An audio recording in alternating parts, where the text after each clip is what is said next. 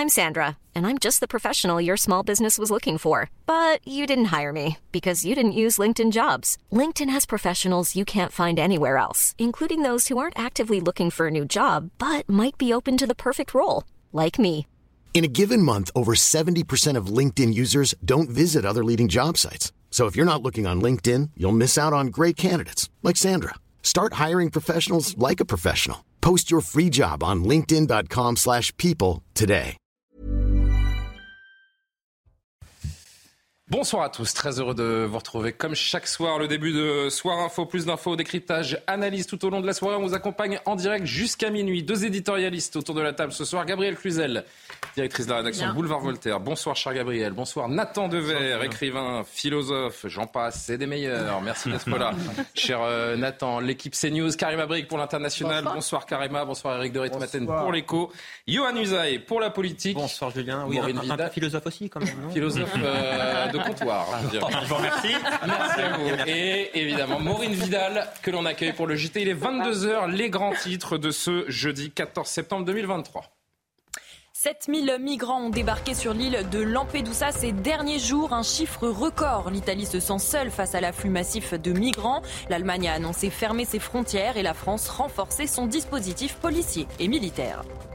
Malgré les polémiques, Emmanuel Macron participera à la messe du pape François à Marseille, dénoncée comme une entorse à la laïcité par la gauche. L'entourage du chef de l'État a déclaré que la loi de 1905 n'excluait pas le président entretienne des relations avec tous les cultes. Trois détenus pour deux places disponibles. La situation dans les prisons est plus que critique. Un nouveau rapport relatif à la surpopulation et à la régulation carcérale dénonce les conditions d'incarcération des détenus en France.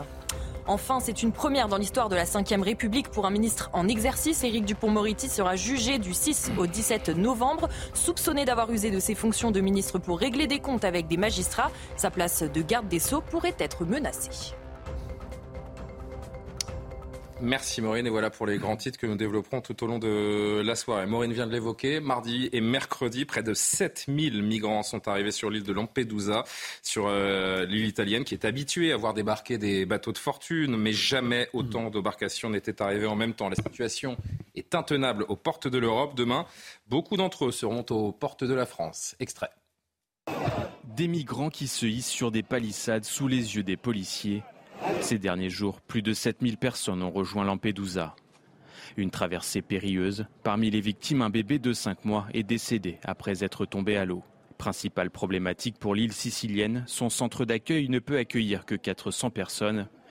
Reportage à suivre dans le journal tout à l'heure des images catastrophiques qui alertent, qui nous inquiètent. La faillite de l'Union européenne nous frappe en plein visage. Nous ne sommes qu'au début de la crise migratoire. Rappelez encore il y a peu euh, Nicolas Sarkozy. Nous reviendrons sur ce sujet donc tout au long de la soirée. Et euh, justement, dès après la pub, nous partirons pour euh, l'Italie avec notre envoyé spécial pour essayer de comprendre la situation donc sur l'île de Lampedusa. À tout de suite.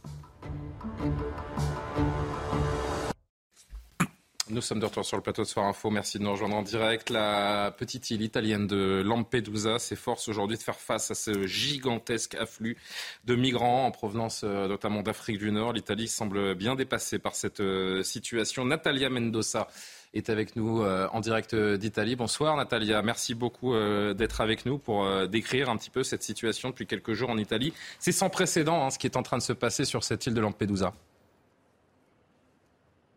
Effectivement, en 24 heures, 6800 migrants ont débarqué euh, sur euh, cette petite île, le point le plus au sud euh, du pays, le point, point le plus au sud euh, de l'Europe, situé à euh, moins d'une centaine de kilomètres euh, de- des côtes africaines. Le prêtre euh, de l'île parle d'apocalypse. Le maire euh, de Lampedusa évoque une situation ingérable. Le gouvernement a pour sa part euh, déployé euh, des navires et des avions militaires pour faciliter le transfert euh, de migrants vers d'autres régions euh, du pays. Mais euh, cela ne suffit pas car l'afflux de migrants est, vraiment exceptionnel. Les structures d'accueil sont totalement saturées. Il y a un seul, centre d'accueil à Lampedusa avec une capacité de 400 personnes. Il se retrouve aujourd'hui avec 10 fois plus de personnes. Alors dans l'île, on voit eh bien, les migrants qui déambulent à la recherche de vivre, à la recherche de biens de euh, première nécessité. Le conseil communal euh, de l'île a déclaré euh, l'état d'urgence face à cette situation. Est-ce qu'on y voit un, échec de, la politique de Giorgia Meloni de l'autre côté de la frontière? Oui, quelque part, euh, c'est un échec car euh, Giorgia Meloni a été élue sur ce thème. la lutte contre l'immigration clandestine a été son cheval de bataille pendant des années euh, quand elle était à l'opposition et maintenant qu'elle est au pouvoir, eh bien, on ne peut que constater que son gouvernement semble dépassé par cette situation. Il peine à marquer une ligne dure, claire vis-à-vis de, ce, de, de, cet afflux massif de migrants auxquels le pays est confronté depuis euh, plusieurs mois déjà, depuis euh, notamment l'arrivée de l'été et des conditions de météo marine euh, favorables, eh bien le, gouvernement semble dépassé donc par cette situation et notamment les réseaux de trafiquants d'êtres humains continuent de faire partir ces embarcations surchargées qui partent notamment depuis la Tunisie, un pays avec lequel l'Italie a chapeauté la signature d'un accord qui prévoit notamment euh, le financement européen euh, du, euh, de 105 millions d'euros pour l'État tunisien qui est censé, en, revanche, ben, eh contrôler efficacement sa frontière maritime. C'est clairement quelque chose qui n'est pas appliqué en ce moment même puisque la grande majorité des navires qui ont débarqué ces derniers mois ici en Italie viennent de la Tunisie. Euh, Nathalie, un dernier mot. Que pensent les Italiens? Que disent les Italiens de cette situation? Est-ce qu'ils blâment euh, leur gouvernement? Ils blâment euh, Giorgia Meloni ou ils blâment plus largement l'Europe? Alors le sentiment ici euh, d'une partie importante des Italiens, c'est que ce phénomène est euh, complexe, beaucoup trop euh, complexe, et que ce ne sera pas un seul gouvernement, que, que ce soit de droite ou de gauche, qui pourra le résoudre pleinement s'il est seul et s'il ne dispose pas de l'aide de la coopération des autres États européens. Il y a clairement un sentiment d'abandon ici de la part des Italiens qui, d'une part, voient ces images très fortes des débarquements qui se poursuivent suivent sur leur côte et euh, d'autre part, euh, eh bien, ils voient la réaction des, voisins euh, de l'Italie, la France qui renforce ses contrôles à la frontière avec l'Italie et l'Allemagne qui a annoncé la suspension de l'accueil des demandeurs d'asile qui viennent de l'Italie. le ministre italien des Affaires étrangères Antonio Tajani s'est exprimé. Il a dit que eh bien l'Europe doit intervenir je cite, et avoir une stratégie commune en Afrique, sans quoi le nombre euh, d'arrivées euh, de migrants ne cessera euh, d'augmenter sur les côtes de l'Italie. Natalia Mendoza, correspondante CNews à Rome. Merci beaucoup pour toutes ces, explications. Il nous reste quelques minutes avant, avant notre dernière pause pour faire un début de commentaire sur ce qui se passe en Italie. Gabriel Cluzel, 123 000, j'ai noté 123 000 migrants qui sont arrivés en Italie depuis le début de l'année 2023. 7 000 donc depuis 24-48 euh, heures, situation qui devient incontrôlable et surtout, surtout, qui n'est pas faite pour s'arrêter. Bien sûr. C'est le début. évidemment, mais il y, a, il y, a, marqué situation hors de contrôle en Italie, mais pas seulement en Italie, parce qu'en Italie, c'est la porte d'entrée. Euh, c'est l'Europe. Euh, pour l'Europe. Mmh. il m'avait semblé que quand euh, l'Europe de Maastricht avait été construite, il y avait une forme de garantie sur les frontières extérieures. Et on voit que cette Europe est en train de se fracasser sur la question migratoire. C'est pas faute d'avoir prévenu. Euh, le, mais ceux qui mettaient en garde les, enfin, les Cassandres qui disaient attendez, là on en est qu'au début. Si vous continuez à faire des signaux positifs pour euh, faire venir tous ces migrants, et on peut les décrire longuement tous ces signaux, eh bien euh, c'est un continent qui va se déverser dans un autre. Cela a été traité hmm. de facho, de raciste, de complotiste. Eh bien voilà, nous en sommes là. Vous imaginez cette île? Enfin, je, pense aux hmm. ceux qui nous regardent, qui vivent dans une ville de 5-6 000 habitants. Bah là, c'est la population qui a doublé. Voilà, il y a plus de migrants à Lampedusa que d'habitants. Exactement, un peu plus, oui. Voilà. Donc euh, c'est une situation euh, euh, tragique, apocalyptique. et, pour ces gens aussi, pour ces gens aussi, c'est un, c'est un drame. il faut le, il faut le dire parce que. Et, je, vous rappelle simplement que nous regardons ces images médusées, mais hier, euh, eh bien, euh, euh, on nous expliquait encore en France qu'il fallait régulariser tous les, migrants qui étaient sur notre sol. Enfin, nous en parlerons également parce qu'il y a un sondage pour, pour CNews. Il faut être complètement schizophrène. Hein. C'est quasiment un mini-exode, c'est vrai. Johan, c'est un drame humain, c'est vrai aussi. Alors d'un côté, il y a les postures politiques pour dire qu'il bah, faut accueillir ces gens, et de l'autre, il y a du pragmatisme que peut faire l'Europe dans une situation comme ça? Comment accueillir dignement ces migrants alors que ceux qui sont déjà euh, à l'intérieur des frontières européennes ne peuvent pas être accueillis dignement? Nous le vivons chaque jour. C'est pas la question à se poser. La question n'est pas de savoir comment est-ce qu'on peut les accueillir. On ne peut Ils vont pas, pas repartir. accueillir. Qu'est-ce qu'ils vont devenir ces 7000 migrants? la, la, question à se poser à l'échelle européenne, parce qu'on voit bien que même un gouvernement euh, comme celui de Giorgia Meloni, qui a été élu sur ce thème-là, qui donc doit avoir une volonté politique, ne parvient pas à endiguer cela seul. C'est un problème, encore une fois, européen. C'est extrêmement clair. Ceux qui ne l'ont pas compris aujourd'hui le devinent quand même euh, très clairement avec, euh, avec ces images. Donc le premier point, c'est qu'un gouvernement seul ne peut pas régler cette euh, question-là. La deuxi le deuxième point, c'est qu'évidemment, on ne peut pas les accueillir parce qu'on n'a pas les, les, moyens, on n'a pas les infrastructures, on n'a pas su... enfin, c'est impossible. D'abord, les peuples européens ne veulent pas accueillir ces populations-là. Celles, en tout cas, qui on ne sont parlera pas... de l'Allemagne tout à l'heure avec Karima. Celles, en tout cas, qui ne sont pas éligibles au, au droit d'asile. Là, on parle de l'immigration euh, illégale qui a, c'est vrai, depuis le début de l'année, augmenté de 60%. Depuis le 1er janvier, si on compare à l'année dernière, l'immigration illégale, c'est 60% de plus. Donc la question qui se pose n'est pas de savoir comment on les accueille, encore une fois, à part ceux qui ont le droit à l'asile. La question est de savoir comment est-ce qu'on les raccompagne chez eux. Et on voit bien avec ce qui a été dit par notre correspondante en, en Italie qu'on ne peut à l'évidence pas euh, laisser le contrôle de nos frontières aux pays comme la Tunisie. On leur donne plus de 100 millions d'euros pour contrôler et contrôler les, les façades maritimes et éviter que les embarcations ne partent. Ça ne fonctionne pas. C'est à l'Europe de contrôler ses propres frontières. On ne peut évidemment pas déléguer cela aux pays du, du Maghreb notamment. D'où viennent ces bateaux, euh, Nathan Dever C'est une question qu'on peut se poser. Vous imaginez bien, et euh, chacun pourra se dire que 7000 migrants qui arrivent simultanément, tout cela n'est pas dû au hasard. Il y a peut-être, encore une fois, euh, les ONG qui jouent un petit peu le jeu pour aller chercher et faire passer ces migrants. Ça aussi, c'est un sujet. C'est incroyable parce que vous avez lu dans mes pensées. Ah ben, ça exactement régulièrement. cette question. Et j'allais dire que ce qui était un peu le, le grand oublié du, sans critiquer la presse, hein, mais euh, quand on lit la plupart des articles qui ont été confrontés, euh, qui ont été consacrés à, à- à ce qui s'est passé ces derniers jours à Lampedusa, l'information de savoir de quel pays ces gens viennent est quasiment absente de la plupart des articles. Or, c'est quand même l'information majeure. Euh, euh, pourquoi ces gens sont partis euh, Pourquoi ils arrivent en Europe C'est-à-dire qu'est-ce qu'ils fuient Et donc, si vous voulez, il a été très très très peu rappelé que dans leur quasi-totalité, ces gens-là viennent du Soudan, d'Érythrée ou d'Éthiopie. Trois pays où vous avez des situations, notamment par exemple au Soudan, une situation de quasi-guerre civile, avec un gouvernement qui exerce un, chantage absolument terrible, notamment le- l'envoyé spécial de l'ONU a dû démissionner sous la euh, au Soudan, a dû démissionner sous la pression même de ce gouvernement, avec des massacres, avec des viols, avec des civils qui se font tuer, etc. Donc ces gens-là fuient là-dessus. Ce que je veux dire donc, c'est qu'il me semble que le, le grand impensé de tout le traitement de ce qui est en train de se passer, et de, de, de manière générale des phénomènes migratoires, c'est qu'on ne voit pas que c'est un- une question internationale, une question internationale Au dramatique. européenne.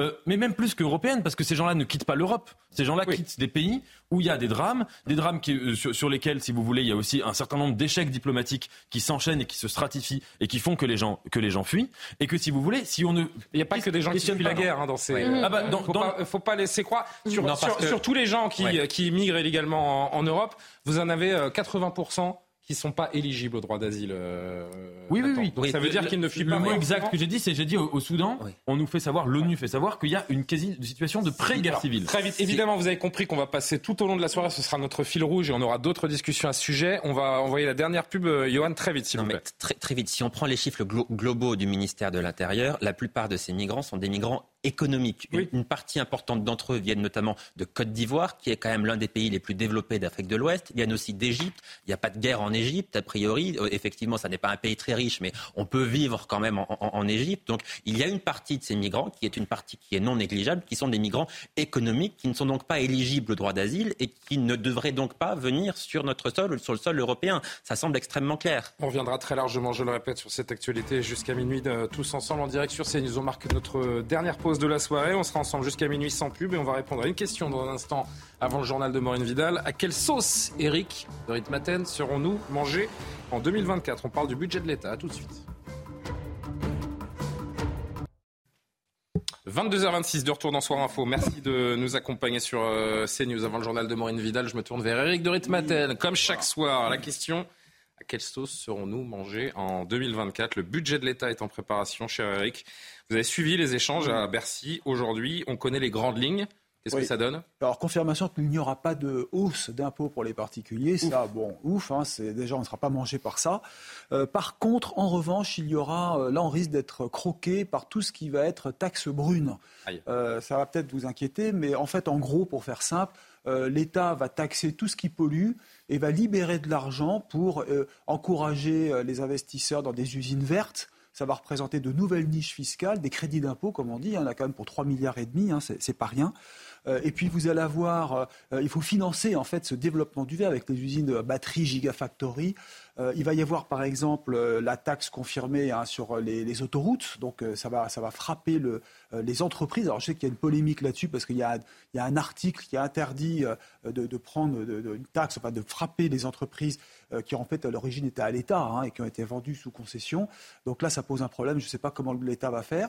Et il y a le projet aussi maintenant qui va être confirmé de cette taxe sur les avions, hein, mhm. puisque vous savez que sur le carburant, euh, sur le, carburant le, kérosène, euh, une taxe donc sur les aéroports également. Euh, alors ce que je peux vous dire aussi, c'est que les routiers ne vont pas être touchés, c'est-à-dire qu'il était prévu de supprimer la niche fiscale sur le, le, gazole. Le gazole non routier, lui, n'est pas, enfin le, les routiers donc sont pas concernés. En revanche, les agriculteurs, là, ils vont avoir à payer 300, 6 centimes, 3 centimes de plus sur leur gazole en, taxe, et le bâtiment et travaux publics, il aura 6 centimes de plus. En fait, on va taxer tout ce qui n'est pas vert. Voilà. Alors l'État va quand même euh, faire des économies. Hein. Il y a quand même 16 milliards d'économies qui vont être réalisées. Donc ça veut dire qu'il y a un tour de vis réalisé par les réformes que l'on connaît, retraite, assurance chômage. Vous savez qu'il y a tour de vis sur euh, les, systèmes d'indemnisation. Il y a aussi la fin du bouclier énergétique. Donc il y a encore une partie hein, jusqu'à la fin 2024, mais euh, il y a une grosse partie qui va être arrêtée. D'où aussi cette fameuse question sur le prix de l'électricité, puisque on, a parlera tout à l'heure que l'électricité devrait augmenter, mais l'État a dit de toute façon non, on bloquera, il n'y aura pas de hausse, donc là il n'y aura pas à intervenir. Mais on va quand même expliquer que ça ne va pas être simple pour pouvoir bloquer ce, prix, parce que c'est un prix qui est fixé par, euh, par euh, l'Europe. Et puis euh, enfin, je peux vous dire qu'il va y avoir également, parce que je, on va terminer par là, hein, mhm. plus d'argent pour l'armée, plus d'argent pour la sécurité, pour la transition énergétique, je le disais. Est-ce que la France va bien, Eric alors la France, d'après euh, oui Bruno Le Maire, euh, bah, vous savez, il était déjà en Allemagne euh, hier. Hein, il a dit que la, France allait très bien. D'ailleurs, même les Allemands ont dit la, France est la France en fait l'Allemagne en mieux. Alors là, je vais vous donner le chiffre hein, quand même parce qu'il y a des choses qui, qui s'améliorent. Il y a d'abord, pour commencer, une croissance d'un pour cent l'an prochain qui est, euh, qui est confirmé, en tout cas qui est confirmé. toujours dire de c'est confirmé à l'avance, hein, il faut voir quand même ce que ça donne, mais ça c'est le chiffre que confirme Bruno Le Maire. Et puis euh, l'inflation, alors c'est quand même assez intéressant de voir que l'inflation va vraiment descendre assez euh, rapidement. Hein. on va voir, on va revenir. Pas forcément les prix, hein, ça vous nous l'avez déjà expliqué. Oui, mais alors il y a vraiment un ralentissement en 2024 de l'inflation, on va passer sous les 3%, et alors que l'Europe d'une manière générale sera beaucoup plus haut.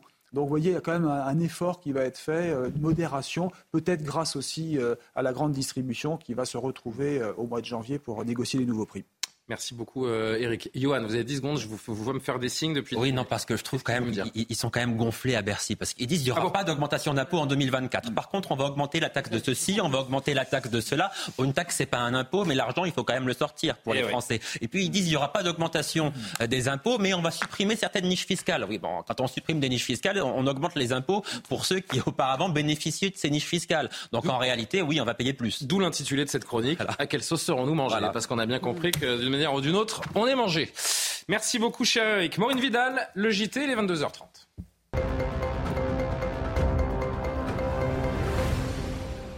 Et la une de ce journal, je rappelle qu'on en parlera tout au long de la soirée. 7000 migrants ont débarqué sur euh, l'île de Lampedusa en Italie ces derniers jours, un afflux record. L'Italie se sent seule alors que les accords européens prévoient que les États membres doivent relocaliser pour soulager les pays qui sont des portes d'entrée vers l'Europe.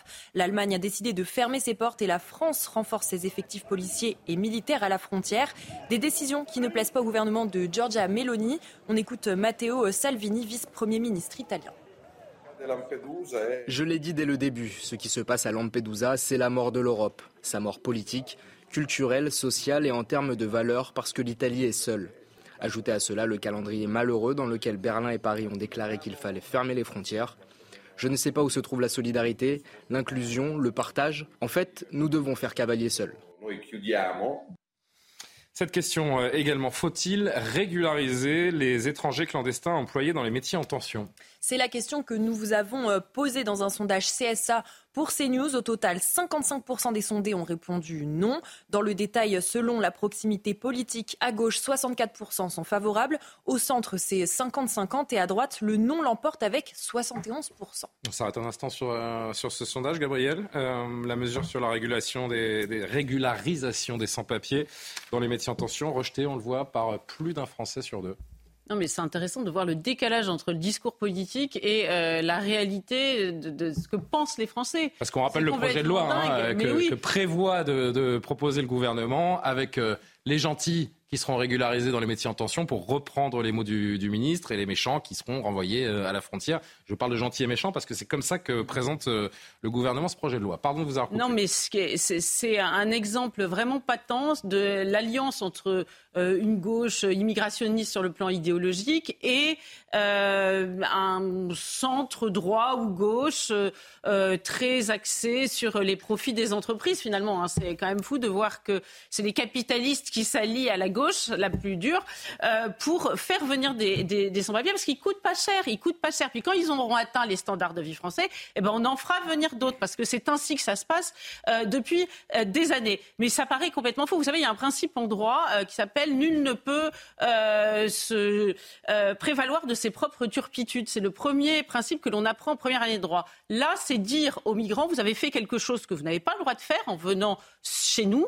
Vous êtes dans une situation illégale, nous sommes d'accord eh bien, vous allez être régularisé. Mais c'est euh, euh, complètement fou. Et c'est d'autant plus fou de le dire dans le contexte actuel, avec en plus euh, l'actualité Lampedusa, on se dit, mais en fait, on n'a absolument rien compris, on va dans le mur et en plus, on appuie euh, sur l'accélérateur. Moi, dernier point, j'aimerais qu'on m'explique quelque chose. On passe en train de nous expliquer qu'avec l'intelligence artificielle, des métiers qui ne sont pas forcément des métiers de base vont être remplacés, hein, des métiers de euh, techniciens. Euh, alors, c'est pas une intelligence artificielle qui va vous préparer vos plats au bah, restaurant, qui va s'occuper ah oui, bah, de la plonge, qui est un métier et vous, ingrat. Vous pensiez il y a 20 ans que les caissières, elles seraient jamais remplacées, bah, elles le sont. Voilà, ça paraît quand même euh, fou d'imaginer que les tâches euh, les plus basiques, on va dire, ne seront pas remplacées. Par ailleurs, on le sait, la population immigrée est plus au chômage que la population française. Donc on voit que tout ça est absolument absurde, c'est rejeté massivement par la population française. Donc on ne comprend 55, pas. 55-45, c'est pas massif, mais c'est un rejet.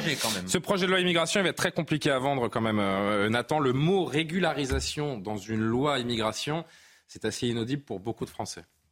Moi, ce que, ce que je trouve compliqué, en effet, c'est d'abord cette expression de métier en tension. Hmm. Si vous voulez, c'est cette idée. Vous, vous avez très bien fait de, de, rappeler que. Bah, non, moi, d'abord, j'aime pas trop les euphémismes. Ce sont des métiers qui peinent à recruter. Voilà ce que c'est. Oui, mais pourquoi ils peinent à recruter?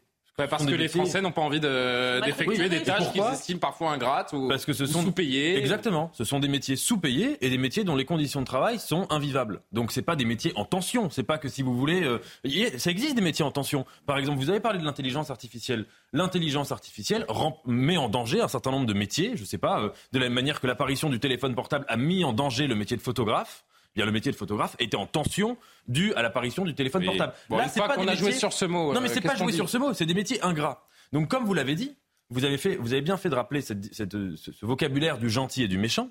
Si vous voulez, le seul critère ici pour décider des conditions d'immigration, c'est un critère qui relève de l'économisme le plus pur et de l'économisme le plus cynique. Parce que si vous voulez, en gros, la logique, c'est de dire nous acceptons l'immigration à condition que ce soit du sous-prolétariat, euh, mal payé, mal reconnu. Et si ce n'est pas. À condition que ça serve la France. Mais c'est servir là au sens vraiment latin. C'est au mhm. sens où on est, on n'est pas dans une situation d'esclavage parce qu'il y a une rémunération, mais en tout cas on est dans une situation de sous-prolétariat. Et je trouve que ce n'est pas ça, absolument pas ça, la position de l'humanisme, et qu'il y a là une contradiction euh, vraiment flagrante, et même dans, une partie de la gauche, entre un discours qui est dans les termes euh, pro-immigration et qui en fait de facto est un discours qui a juste envie de ce sous-prolétariat. 55% des Français répondent euh, par la négative à ce sondage sur les mesures de, régularisation. On avance dans le journal en parlant d'Emmanuel Macron qui participera à la messe que donnera le pape François à Marseille malgré déjà des polémiques. L'entourage du chef de l'État a estimé que la séparation entre l'Église et l'État régie par la loi de 1905 n'excluait absolument pas que la République entretienne des relations avec tous les cultes. Plusieurs députés euh, et chefs de parti ont critiqué euh, la décision du président et ont qualifié sa venue à la messe comme une entorse à la laïcité. Plus de détails avec Sarah Fenzari.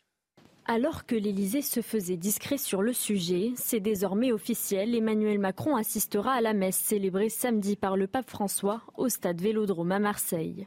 La République a toujours eu des relations avec les cultes. La participation à la messe, c'est un événement populaire et festif. Le président assiste à la messe, mais ne participe pas à une cérémonie religieuse.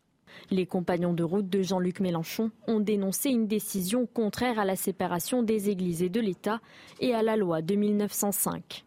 Je respecte la foi et les fidèles, mais je suis en désaccord avec le fait qu'un élu, et en particulier le président de la République, participe esqualites à une cérémonie religieuse.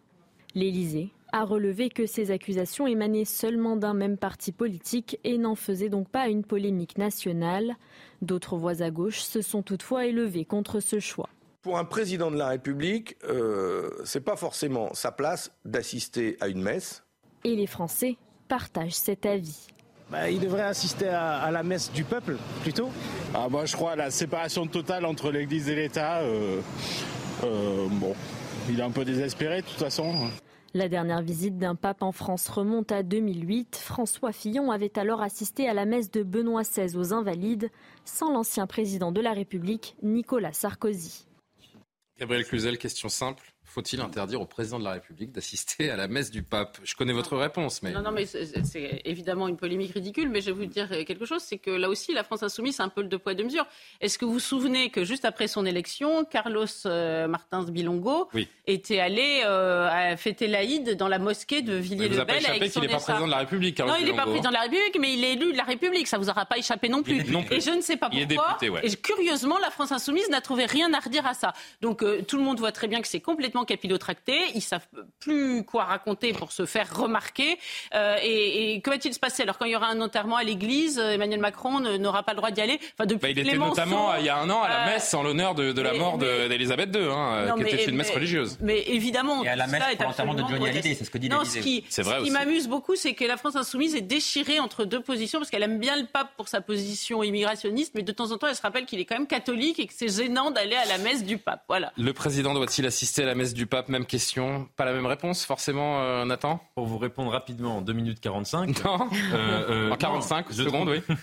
que je trouve qu'il y a un deux poids, deux mesures des deux côtés. C'est-à-dire qu'on a. moi, j'ai toujours dit que ma position, c'est que je ne suis pas pour une laïcité qui est dans l'abrasement, dans l'effacement des religions. Donc que le président aille euh, euh, à une messe avec le pape, je trouve ça euh, très bien et ça ne me dérange absolument pas. Comme s'il allait au bout du monde voir la messe du pape. Hein. C'est en France, il est le président de la je République. Trouve qu'il n'y a pas de problème à cela et je n'aime pas l'esprit laïcard qui, qui, qui, qui, refuse comme ça les religions et je le dis en étant athée. Mais, j'insiste, je n'aime pas le deux poids deux mesures non plus, consistant à ici critiquer la laïcité ou l'esprit laïcard et par contre, quand il s'agit de l'islam, estimer que toute forme de, de, de, de compréhension ou d'inclusion vis-à-vis de la religion musulmane, là c'est une atteinte à la laïcité. Donc il faut être cohérent dans les deux sens, me semble-t-il, cette question. Soit on est contre le fait qu'il aille voir le pape, et dans ce cas-là, on est aussi contre euh, le fait qu'on puisse avoir des sympathies ou, des actions vis-à-vis de la religion musulmane, soit on est pour, et on est pour dans les deux cas. On ira plus loin dans la discussion, on verra d'autres réactions tout à l'heure, notamment à 23h10 avec vous, Yann Usaï, dans votre euh, première chronique. La fameuse flèche de Notre-Dame, euh, Notre-Dame de Paris, bien sûr, sera visible pour l'ouverture des Jeux 2024. C'est une promesse? Et oui, c'est une promesse. Les travaux avancent comme prévu. La célèbre flèche donc de la cathédrale sera flambant neuve dès juillet prochain et la réouverture de l'édifice devrait être en décembre 2024. Donc ça, c'est Philippe Jost qui l'a assuré, le nouveau euh, superviseur des travaux. Il a également déclaré que la silhouette de Notre-Dame pourra être contemplée pour l'ouverture des Jeux. Eh bien, on a hâte de voir de nouveau contempler Notre-Dame. Que dites-vous, Eric Non, je dis là, ça gêne personne. On n'entend pas la fille qui se plaindra que la flèche sera présente pour les JO ou que la France euh, finance une partie de la Encore heureux, j'ai envie de vous dire. Non, mais voilà, non, mais je veux dire, on entre dans une polémique de dingue, quoi. franchement, euh, moi, je rappelle une chose, c'est que la France est la fille aînée de l'Église, il ne faut pas l'oublier. Hein. C'est vrai. Voilà. Heureusement qu'il est là pour remettre l'église au centre du village. Bah, il le faut. Éric Dorit Maten. Trois détenus pour deux places disponibles. La situation carcérale est critique, plus que critique même en France. Au 1er août, le ministère de la Justice décomptait plus de 74 000 personnes incarcérées alors que seulement 60 629 places de prison sont disponibles. Les conditions de détention sont alertantes. Le contrôleur général des lieux de privation de liberté publie un nouveau rapport relatif à la surpopulation et à la régulation euh, carcérale. On l'écoute à trois par cellule, parfois quatre, euh, avec un matelas par terre, avec la vermine partout, des, membres dévorés par les punaises de lit, être obligé d'aller aux toilettes devant les autres. Euh, parce que les toilettes sont dans la cellule, ou alors se retenir, euh, pas aller en promenade pour pouvoir aller aux toilettes tranquille parce qu'on a honte, ne pas manger pour ne pas évacuer. Tout ça est, infect. Il y a trop de, de détenus, il n'y a pas assez de surveillants politique, Fabien Roussel appelle à envahir les préfectures pour lutter contre l'inflation. Il appelle à l'action et demande à Emmanuel Macron d'agir tout de suite. Le secrétaire national du Parti communiste français a décrété qu'il est urgent de, je cite, bloquer les prix de l'alimentation par le bas, baisser les taxes sur l'énergie pour diviser par deux le prix de l'électricité et augmenter les salaires et les retraites au niveau de l'inflation. Sans ça, il appelle donc à envahir les préfectures et pas seulement on les Oui, c'est vrai. Oui, oui, nous appelons à, euh, être mobilisés, à envahir les stations essence, euh, les, euh, les, grandes surfaces, les préfectures, parce que l'État est responsable. Je ne supporte plus un président de la République qui dit l'État ne peut pas tout, l'État est impuissant, l'État ne peut pas faire. Eh ben, envahir, Fabien Roussel, envahir. Ça veut nous a un mot là-dessus. Euh, euh, Fabien Roussel, il a franchi une ligne rouge. On peut parler de, dérapage ou pas? C'est-à-dire qu'on se disait jusqu'à présent, Fabien Roussel, il se démarque quand même de Jean-Luc Mélenchon. Bah il est moins dans la provocation. Euh, il aime bien les barbecues. il aime bien une bonne côte de bœuf pendant l'été. il, dit il aime le rugby. Il dit non, la police ne tue pas. Il aime bien un bon verre de vin avec une bonne baguette. et c'est vrai. C'était presque super Dupont. Hein. Et, et, puis là, en fait, il, nous rappelle que non, bah, il est communiste et il appartient à l'extrême eh gauche, quoi, et qu'il y a des élections qui arrivent donc il faut quand même remobiliser un peu les troupes. Muscler sa gauche. Et euh, voilà, muscler sa gauche. Donc euh, voilà, c'est le, voilà, c'est l'extrême gauche, c'est le communisme, quoi. Bon. Eric, je vous vois sourire aussi. Non, parce qu'il dit aussi, il faut envahir les hypermarchés. Je l'ai entendu. Ça n'a pas plu à Jean-Luc Mélenchon lui-même, hein, qui. C'est envahir les hypermarchés, pourquoi pas les piller et puis partir avec euh, tout ce qu'il y a dedans sans payer. Cette initiative violente et purement personnelle, elle n'a été discutée nulle part, pas même au PCF. Je crois donc qu'il ne serait pas raisonnable de s'y associer compte tenu de la violence qu'elle suppose. De la part de Jean-Luc Mélenchon. Quand il parle de violence, c'est un petit peu De la part de Jean-Luc Mélenchon qui a appelé les forces de l'ordre à ne pas respecter euh, leur hiérarchie pendant les manifestations, c'est quand même fort de café. Nathan, très vite, parce qu'on est en retard. Ce qui est savoureux dans cette affaire, c'est que c'est vrai que Fabien Roussel, vous l'avez dit, ces derniers temps, c'était quand même euh, l'homme de gauche adoré par la droite. C'est vrai. Euh, euh, et vénéré par la droite. Et la droite qui a fait une erreur d'analyse profonde, c'est qu'elle a cru qu'il y avait une compatibilité ou que Fabien Roussel faisait des clins d'œil avec la droite. Alors que c'est pas du tout ça. Si vous voyez l'histoire du PCF français, le PCF a toujours été, sur un certain nombre de questions sociétales, extrêmement conservateur. Mmh. et donc, si vous voulez, Fabien Roussel, quand il était comme ça, il était en référence non pas à vouloir faire des clins d'œil au Figaro, mais à l'histoire de la généalogie de son parti. Et donc, en effet, quand on découvre ce que c'est que le PCF, eh bien, il euh, n'y a pas à tomber de sa chaise. C'est tout à fait prévisible. Dernier élément de ce euh, journal, c'est Jean Dujardin qui sort du silence. Il répond aux critiques sur son euh, spectacle lors de la cérémonie d'ouverture de la Coupe du Monde de rugby la semaine dernière, qui lui a valu pas mal de critiques. On a voulu célébrer notre pays, notre histoire. Donc, ce sont les mots de l'acteur qui se défend des critiques. Les internautes ont dénoncé un spectacle rétrograde, long et caricaturant les clichés de la France entre béret et baguette de pain. Il a rappelé que c'est en 1954 que la France fêtait sa première victoire sur les Néo-Zélandais. L'acteur visiblement euh, attristé euh, par ces polémiques, euh, Gabriel, il a regretté donc que la cérémonie était mal perçue par une partie des spectateurs. On se souvient de la une de Libé qui parlait de cette France rance, la jugeant surannée. également le, torrent de critiques sur cette cérémonie. Vous en avez pensé Non, mais c'est pas un torrent de critiques, c'est un, un petit filet qui vient d'une petite élite de gauche qui, en revanche, est très bruyante et très visible sur les réseaux sociaux. Tout le monde a lu le l'article de Libé euh, dans les milieux journalistiques et politiques, mais au-delà, je pense que cérémonie nauséabonde. Hein, oui, oui, la France rance. Mais de toute façon, ils ont un petit vocabulaire comme ça. On pourrait faire le dictionnaire euh, des, des, mots de libération. Ça fait un moment que je les vois. France et rance, ils ont remarqué il y a dix ans que ça, que ça rimait. Alors maintenant, ils s'en remettent plus. Ils le mettent à toutes les sauces. En plus, vous voyez, ça manquait En fait, il y a des Français qui détestent la France. Non, mais je vais vous dire franchement, il représente qui? Moi, j'ai envie de le réconforter, Jean Dujardin. C'est évidemment que la France s'est reconnue. L'essentiel de la France s'est reconnu, a très bien compris ce qu'il voulait faire euh, dans cette présentation. Je rappelle qu'il y avait 15 euh, millions de téléspectateurs devant la télé pour l'ouverture de la Coupe du Monde. Et, et c'est pas euh, le Libération qui, qui, qui est l'alpha et l'oméga de la vie sur ce qui se passe en France. Alors tout le monde est très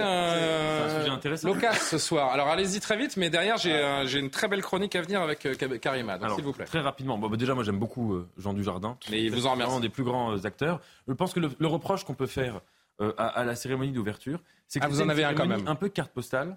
Un peu la France version mais oui, mais euh, c'est fait pour être une carte postale. Oui, mais une carte c'est postale- Le visage de la France vu à travers le monde que l'on veut refléter. Donc, Bien euh, sûr. Oui, c'est une carte postale. une et c'est revendiqué. Une certaine série euh, qui s'appelait Émilie euh, à Paris, euh, vous savez, euh, c'était aussi cette représentation-là de c'est la France. très- et, et en fait, qui fait Mais plaisir. ça, c'est fait très- par des Américains. Tandis mais que là, c'était un peu la même logique, une vision très américanisée de la France. Par exemple, c'est toujours frappant de voir quand on est à Paris, qu'on va dans les, dans les magasins de souvenirs, qu'ils vendent plein de bérets.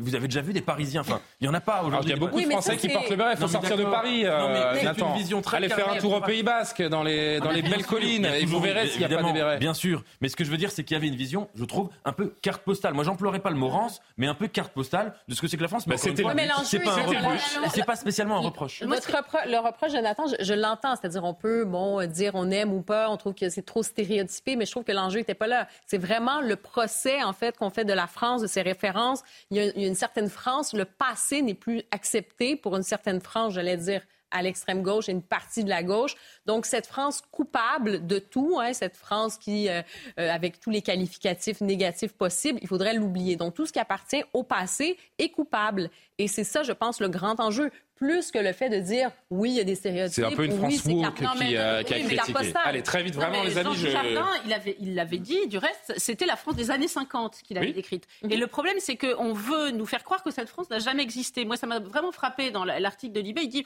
parce qu'elle n'a jamais existé, cette France? Donc, c'est une forme de cancel culture. Bien sûr qu'elle a existé, la France des années 50.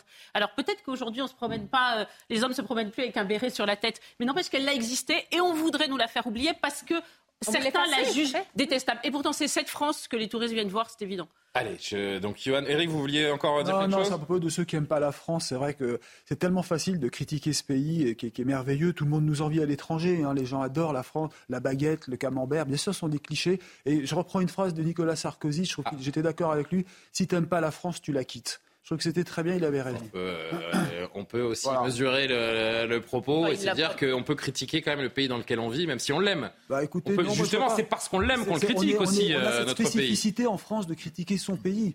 Hein, c'est vrai que c'est vous n'entendez pas ça ailleurs. Johan. Non, moi, je, je suis frappé par le niveau du débat politique. Enfin, il y a tellement de problèmes dans le pays. Et quelles sont Par les la scène pol- médiatique, hein. Non, non, non, non. Quelles sont les polémiques que lance la gauche Pardon, c'est est-ce que le président de la République peut aller à la messe? Euh, Est-ce que la cérémonie d'ouverture euh, de la Coupe du Monde de rugby, c'était la, France-France? Enfin, vous vous rendez compte du vrai. niveau alors qu'il y a tellement de problèmes dans ce pays, sincèrement? Eh ben, Euh, là, là, là, la gauche fait preuve quand même de. ouais, elle, montre vraiment qu'elle n'est pas à la hauteur depuis longtemps. Merci pour la perche tendue, Nathan, parce que là, on va parler des vrais problèmes et des vrais sujets. Merci, Maureen. On se retrouve à 23h pour le prochain euh, c'est un sujet quand même, je trouve. Là, comment? Mais c'est un vrai sujet Bah là, c'est un vrai Comme- sujet, Non, c'est non, mais pas, c'est- euh, non, non, mais c'est un vrai sujet quand même, je trouve. Sur Ah, la vous parlez de la Ben oui, cérémonie d'ouverture Sur l'histoire, Oui. sur l'identité, sur ce qu'on accepte. Mais là, on est sur une urgence voilà. un peu plus grande, Oui, peut-être avec vous, Karima, ce qui retient l'attention euh, Vous aider, hein. tout particulièrement aujourd'hui et ces dernières 24 heures. C'est donc cet afflux record de migrants sur l'île de Lampedusa en, en Italie. On y revient une première fois avec vous, d'abord pour vraiment contextualiser et de manière factuelle comprendre exactement ce qui est en train de se passer en, en Italie et l'attitude européenne par rapport à cela. Oui, alors beaucoup de choses. Déjà, on va faire un, un bilan. Ce qui Mhm. s'est passé au cours des dernières heures. Les images étaient assez saisissantes. Mais vous l'avez dit, donc, cette petite île de Lampedusa en Italie, à peu près 150 km des côtes tunisiennes, qui compte un peu plus de 6000 habitants. Eh ben, on a vu, elle a fait face à un afflux sans précédent de milliers de migrants en quelques heures seulement. Donc, au cours de la journée, euh, on parle d'une centaine de bateaux qui sont arrivés et il y a quelques 7000 migrants qui sont débarqués sur l'île. Donc, on regarde vraiment les chiffres. Si vous voyez, donc 7000 migrants. Le nombre de places d'accueil au centre d'accueil, c'est 400 place pour places. monde, euh, Population de l'île, 6000. Alors oui, euh, les, euh, le centre d'accueil est débordé. Les ressources sur place, euh, je veux dire, ils, ils ne savent plus comment gérer la chose. Et d'ailleurs, il y a eu des réactions par la suite, on y reviendra. Mais on regarde juste le nombre de, de migrations cette année par rapport à l'année dernière, donc 2023. 126 000, C'est du euh, selon le ministère euh, italien euh, de l'Intérieur. Et en 2022, c'était 66 000. Donc oui, il y a vraiment une grosse différence. Et oui, les ressources sur place sont débordées. Euh, et si on regarde Frontex aussi, qui a, qui a- qui a dévoilé en fait aujourd'hui, qui a indiqué dans un communiqué, la pression migratoire accrue sur cette route pourrait persister dans les mois à venir, les passeurs baissant leur prix pour les migrants partant de Libye et de Tunisie dans un contexte de concurrence féroce entre les groupes criminels. Donc déjà, il y a cet aspect. Et euh, Frontex qui parle de euh, migrants qui proviennent de Côte d'Ivoire, d'Égypte, mm. de Guinée. Mais on a parlé tout à l'heure aussi avec, euh, avec Nathan. Bon, il y a, d'autres pays, effectivement. Et la provenance, ça, c'est la grande interrogation. Il faudra pousser euh, plus loin. Il y a encore beaucoup de, de points d'interrogation sur pourquoi une centaine de bateaux aujourd'hui c'est assez. Donc, euh, parce qu'après, hein, il y, a toutes sortes d'hypothèses. Après, est-ce qu'il y a des forces politiques en présence? Est-ce que le fait aussi, au cours des derniers jours, ce qui s'est passé en Libye, qui accentue déjà la, situation qui est compliquée, il y a eu des inondations en plus. Donc, est-ce qu'il y a des réseaux criminels euh, qui en profitent justement pour faire passer davantage euh, de migrants. C'est une possibilité. Donc, ça, ça reste évidemment à voir. Et euh, on va regarder les réactions en Italie. Donc, le maire de l'île, Filippo Manino, qui a décrété l'état d'urgence. On dit qu'il y a 5000 personnes qui devraient être transférées vers la Sicile, où il y a d'autres centres d'accueil le gouvernement italien qui dit, euh, qui, demande l'aide européenne, effectivement, qui ne peut pas y arriver seul. Et déjà, le gouvernement italien qui avait attribué 45 euh, millions d'euros à Lampedusa pour gérer euh, les migrants. Le ministre italien des Affaires étrangères lui a dit, on va faire tout ce qui est nécessaire pour aider les habitants de Lampedusa et les migrants qui continuent d'arriver sur l'île. C'est-à-dire qu'il y a eu des ressources aussi pour accélérer le transfert vers d'autres endroits, parce qu'on le dit, les ressources sont complètement saturées. Euh, il y a aussi de l'inquiétude chez les habitants, tout ça, et ça envoie des images euh, à l'international, vraiment un peu partout, assez euh, inquiétantes.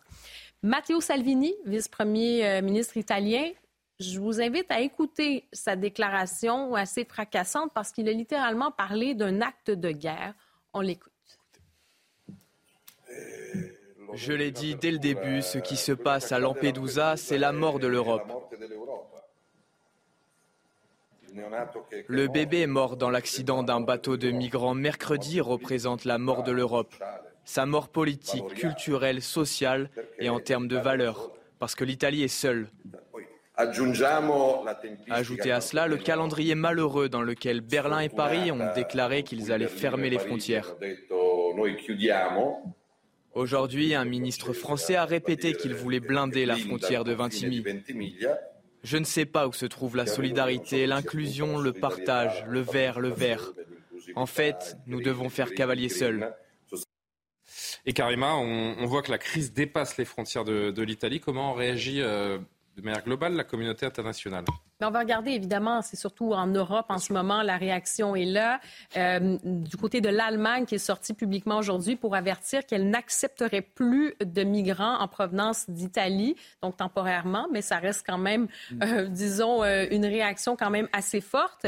Et sinon, ben, je vous invite à écouter, en fait, Antonio Guterres, le secrétaire général des Nations Unies, qui a dit que ça va prendre une collaboration, en fait, européenne. On l'écoute également. Il est essentiel d'assumer une responsabilité européenne, car l'effort ne peut pas être fourni uniquement par les pays situés aux frontières de l'Europe. Les efforts doivent être partagés par tous les pays européens. Et c'est un point sur lequel, lorsque j'étais haut commissaire aux réfugiés et maintenant en tant que secrétaire général, je ne cesse d'insister. Carrément. Oui, alors vous voyez, déjà, ça commence à réagir un peu partout. Il y a cette idée que ça va se faire de façon euh, concertée. Mais en même temps, ça devient complexe parce qu'en Europe, il y a encore il y a des voix dissidentes hein, d'un côté comme de l'autre. D'un côté, vous allez avoir des pays qui disent ça ne, oh, ça ne fait plus de sens, euh, en Italie notamment, en disant on a besoin d'aide, euh, malgré la, politique de Mélanie qui se voulait extrêmement, en fait, ferme plutôt que sévère, mais ferme. C'est ce qu'elle avait annoncé. Ça ne fonctionne pas nécessairement.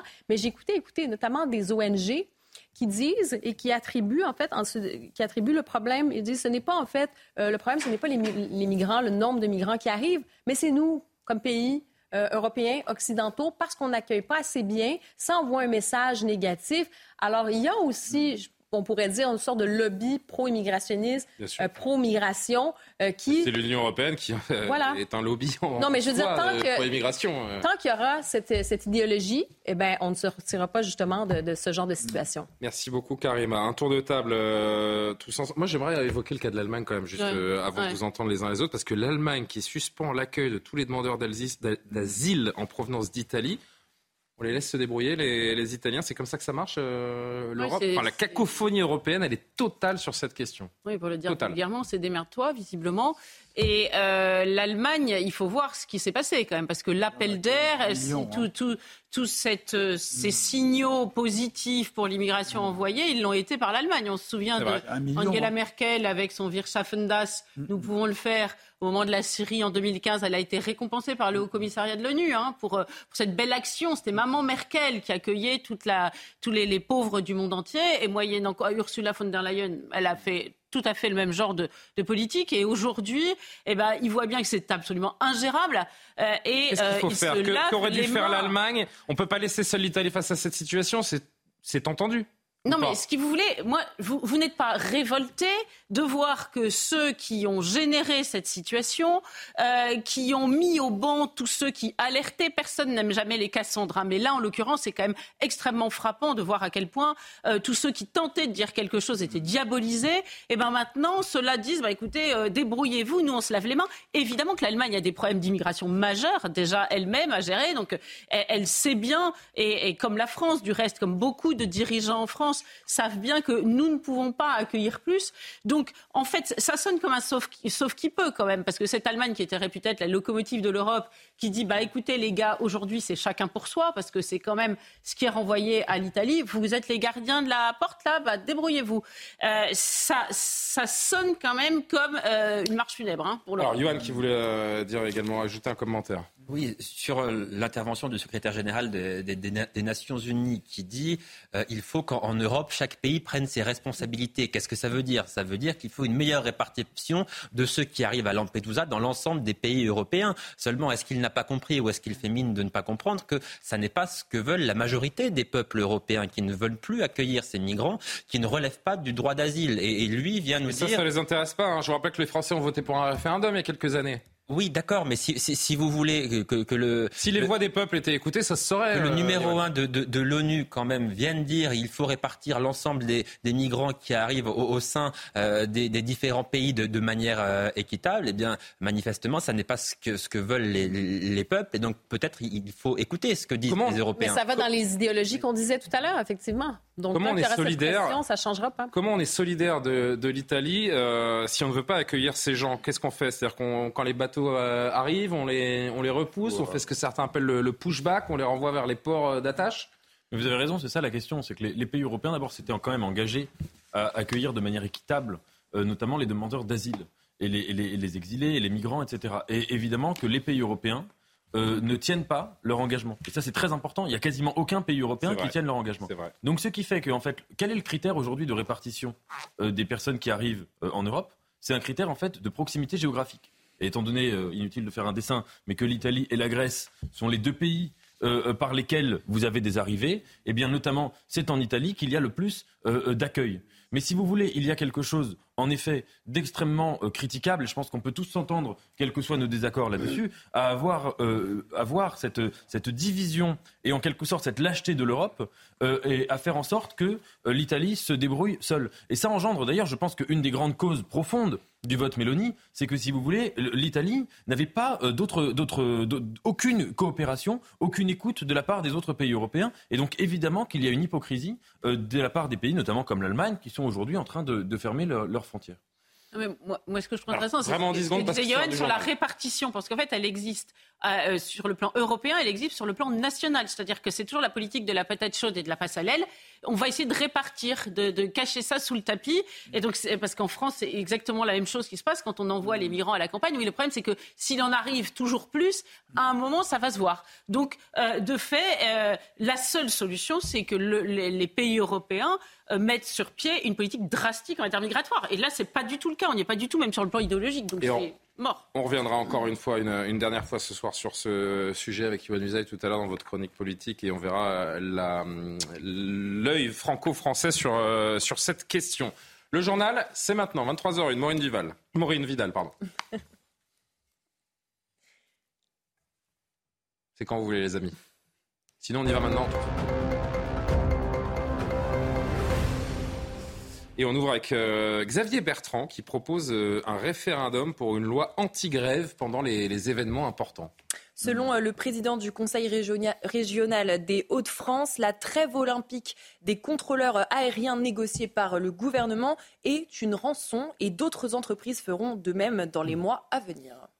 Un référendum pour euh, supprimer le droit de grève lors des événements importants. Je vous ai vu sourire, Nathan. Oui, ça, c'est une bonne idée. Euh.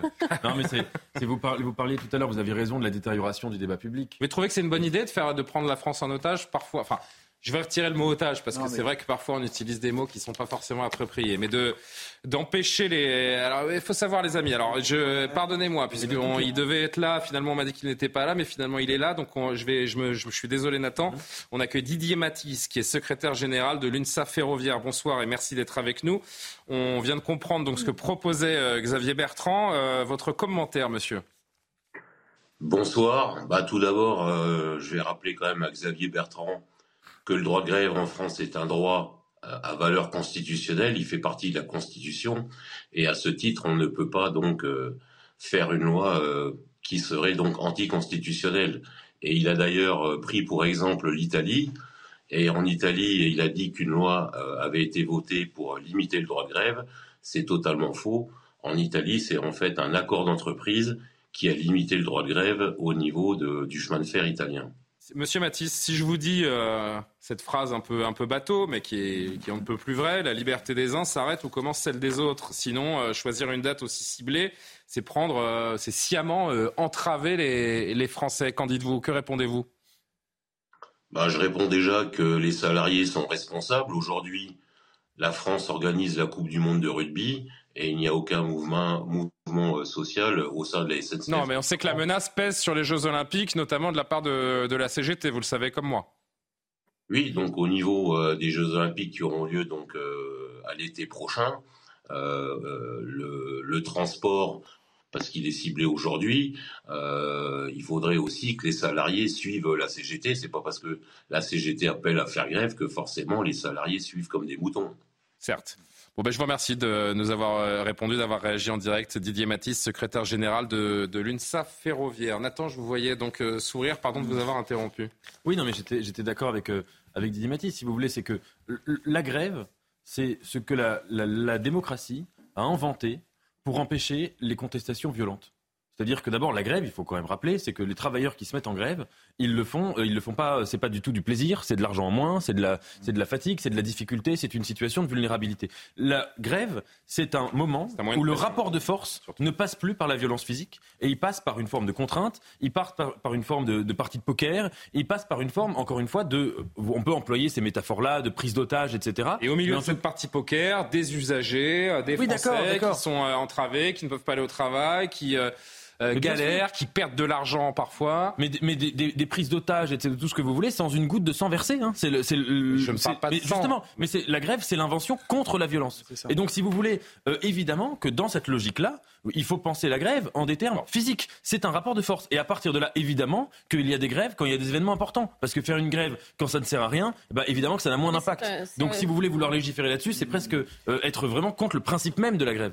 Mais c'est un droit qui abolit pas complètement tous les autres droits non plus. Et dans certains pays où, moi je suis tout à fait pour le droit de grève, évidemment, il y a ce qu'on appelle du service minimum aussi, parce que il arrive, vous parlez de la violence, mais quand ça peut durer pendant des semaines et des semaines et des semaines, il peut, ça peut conduire aussi à des situations de violence. Si vous empêchez des gens, euh, ils ne peuvent pas se déplacer, ils peuvent pas aller se faire soigner pour leur cancer, ils peuvent pas aller gagner leur vie, ils peuvent pas se mouvoir, tout simplement aller venir.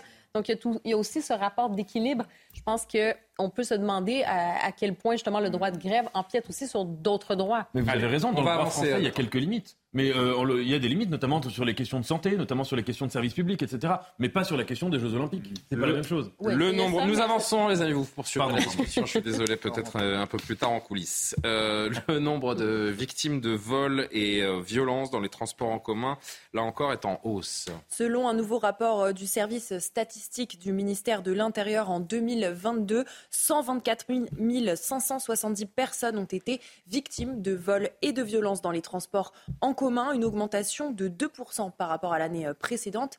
On écoute Célia Barotte. Les services de police et de gendarmerie ont enregistré en 2022 près de 124 570 victimes de vols et de violences dans les transports en commun, soit une légère augmentation de 2% par rapport à l'année d'avant. Dans le détail, plus de 100 000 personnes ont été victimes de vols sans violence, contre un peu plus de 8 000 avec violence. 3% des victimes sont quant à elles concernées par des coups et blessures volontaires ainsi que des violences sexuelles. Sur le profil des victimes, les plus touchées sont âgées euh, principalement de 18 à 29 ans et sont de nationalité française à 73%. Même tranche d'âge concernant les mises en cause. Plus de 5 000 ont entre 18 et 29 ans, plus de 3 000 entre 13 et 17 ans. En majorité, les auteurs des vols ou des violences dans les transports en commun sont des hommes, 29% mineurs et 55% de nationalité étrangère, principalement du Maghreb. Enfin, les départements les plus touchés sont Paris, le Rhône, la Seine-Saint-Denis, les Hauts-de-Seine et les Bouches-du-Rhône. Gabriel, un petit mot rapidement. Les violences dans les transports augmentent lentement, oui, mais sûrement. Ah oui, on voit bien que là encore, c'est un sujet sur lequel euh, il y a une impuissance absolue. Euh, on, observe cela comme on observe la météo, comme s'il n'y avait aucune prise. Et moi, je, suis très frappée, par exemple, pardon de parler pour ma paroisse, mais de voir que le président euh, avait dit que les violences faites aux femmes étaient la, grande cause nationale, et on sait très bien que, évidemment, notamment pour les violences sexuelles, eh bien, ce sont les femmes qui sont en première ligne, et c'est un sujet que l'on ne voit euh, jamais aborder le féminisme sous cet angle. C'est-à-dire que la première des libertés des femmes, ça devrait être de pouvoir se mouvoir euh, dans l'espace euh, public sans risque, et notamment dans les transports. C'est aujourd'hui que les transports, c'est un sujet d'inquiétude fort, notamment pour les femmes, évidemment. Les bus, on continue à parler des, transports. Les bus ne desservent plus le fameux quartier Pisevin de Nîmes. Les conducteurs ont décidé de ne plus se rendre dans le quartier qu'ils estiment dangereux avec euh, les fusillades et actes d'incivilité qui se, multiplient ces derniers temps euh, dans la cité euh, Pisevin. Ils souhaitent jusqu'à nouvel ordre se protéger et protéger leurs passagers. Une réunion de crise a eu lieu aujourd'hui en présence du préfet Jérôme Bonnet et du président de Nîmes Métropole, Franck Poust. On rappelle que ce quartier, hein, euh, Johan, c'est le quartier où cet enfant de, de, 10 ans a pris euh, une balle perdue il y a, il y a quelques semaines, euh, quelques jours avant le drame de Marseille et cette jeune femme, Sokayana, dont on a beaucoup parlé, qui elle a été tuée dans, dans sa chambre alors qu'elle était tranquille mm. chez elle, tranquillement chez elle. La rue, généralement, est devenue une, une zone hostile pour certains, c'est même devenu invivable. avec ces bus, euh, ces bus qui refusent, qui refusent de desservir euh, certains quartiers. Il y a une forme de résignation affolante, je trouve. Bah oui, bah vous avez vous avez des quartiers qui sont euh, entre guillemets sous une forme, je ne sais pas si le mot souveraineté est le bon, mais en tout cas, employons-le, de groupes qui sont des groupes mafieux et donc qui essayent de se substituer à tout ce qui relève de près ou de loin de l'autorité de l'État. Donc que ce soit euh, euh, recruter euh, des jeunes en se substituant aux perspectives d'ascension sociale, que ce soit bien entendu l'autorité de la force, que ce soit l'autorité de parfois même de tenir la rue, que ce soit on sait parfois, vous savez, des, des, des, des, barrières qui sont faites pour pouvoir filtrer les gens qui passent et empêcher que la police vienne. Donc évidemment, à partir du moment où vous avez des mafias qui prennent de la place dans un certain nombre de territoires, la question qu'il faut se poser, c'est que, que s'est-il passé dans ces territoires? Quel vide général y a-t-il eu de l'État? Et je ne parle pas que du point de vue de la sécurité, aussi de la sécurité, mais de l'école, mais de tout, etc., pour que ensuite ces autorités aient cette place-là. Toute autre euh, question désormais. Vers euh, va-t-on, se dirige-t-on vers une nouvelle augmentation des tarifs de l'électricité?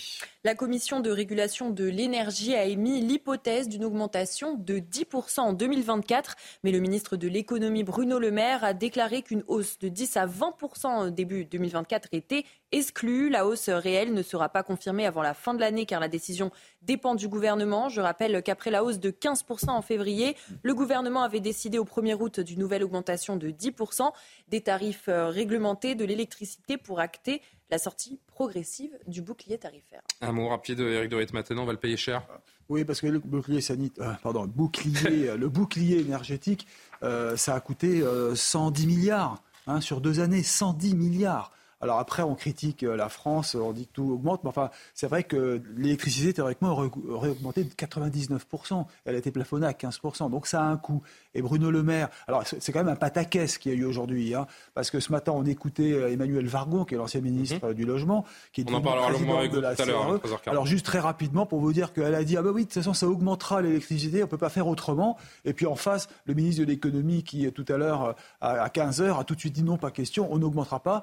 Sauf sur la ligne. Euh, sauf qu'on oublie de dire qu'il y a un marché européen. On est piégé par ce marché. Je vous expliquerai tout à l'heure pourquoi et on n'en sort pas. Et tant qu'on n'en sortira pas, Bruno Le Maire pourra dire ce qu'il voudra. Nous n'aurons euh, aucun impact sur ces, sur ces tarifs. Mais on en parlera plus longuement euh, tout à l'heure. Un dernier mot dans ce journal pour parler rugby. L'Ovalie à l'honneur, c'est la Coupe du Monde évidemment. Direction le stade Pierre-Mauroy, deuxième match des Bleus en Coupe du Monde, deuxième victoire. C'est un sans faute. On promettait l'enfer aux Uruguayens. Alors c'est pas exactement ce qui s'est passé, mais c'est quand même une victoire pour les Bleus à l'arrivée. Oui, l'Uruguay a tenu tête face à un 15 de France remanié. Les Uruguayens ont même fait peur aux hommes de Fabien Galtier en menant au score dès la sixième minute et en revenant quasiment au score à la 53e minute. Mais les Uruguayens ont fini par céder. Victoire des Bleus dans la douleur 27-12. Deuxième victoire en deux matchs pour le 15 de France. Prochain rendez-vous jeudi prochain face à la Namibie au stade Vélodrome. Et la platine terre promise, c'est superbe euh, sur l'aile. Euh, là, le, Français qui vient apporter un nouvel essai transformé hmm. au 15 de France. Allez les Bleus, prochain match contre la Namibie? Bah, Jeudi prochain. ça, fera, ça fera trois victoires en trois matchs, hein, non pas douter. non, non, ben, on adore la Namibie, mais c'est vrai que l'équipe mm. namibienne de rugby n'est pas, est pas au niveau de la France, il faut, faut, le dire. Après, tout est possible. Hein, mm. sur la vérité, le sport. La vérité d'un match, c'est ça, c'est le sport. Yohann Usaï, tiens, puisque vous faites le malin. Emmanuel Macron, on en parle. Avant de revenir encore une fois hein, sur ce dossier, dossier Lampedusa et la, vision française de cette affaire, Emmanuel Macron, d'abord, c'est la polémique du jour. Arrêtons-nous un instant. Assistera avec son épouse le 23 septembre prochain, donc samedi 23 septembre, à la messe célébrée par le pape François au Stade Vélodrome de Marseille. La présence du chef de l'État à une messe soulève une polémique. Est-ce qu'un chef d'État peut assister à un tel événement? Il y a des précédents?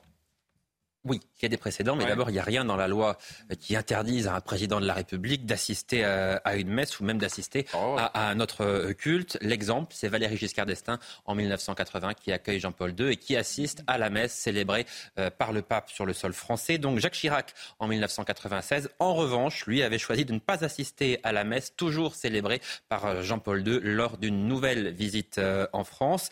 Polémique, polémique également déclenchée par Nicolas Sarkozy en 2010 lorsqu'il effectue le signe de croix lors d'une visite à Rome. François Hollande dénonce déjà à ce moment-là un principe au manquement de laïcité. Donc vous voyez, en fait, chaque président dicte un peu ses propres règles. Emmanuel Macron, vous l'avez dit, lui sera bien au stade Vélodrome et ça sera la deuxième fois seulement sous la Ve République qu'un président assistera à une messe célébrée en France par le pape. C'est la gauche hein, qui aujourd'hui euh, s'offusque de la présence d'Emmanuel Macron à la messe célébrée par le pape.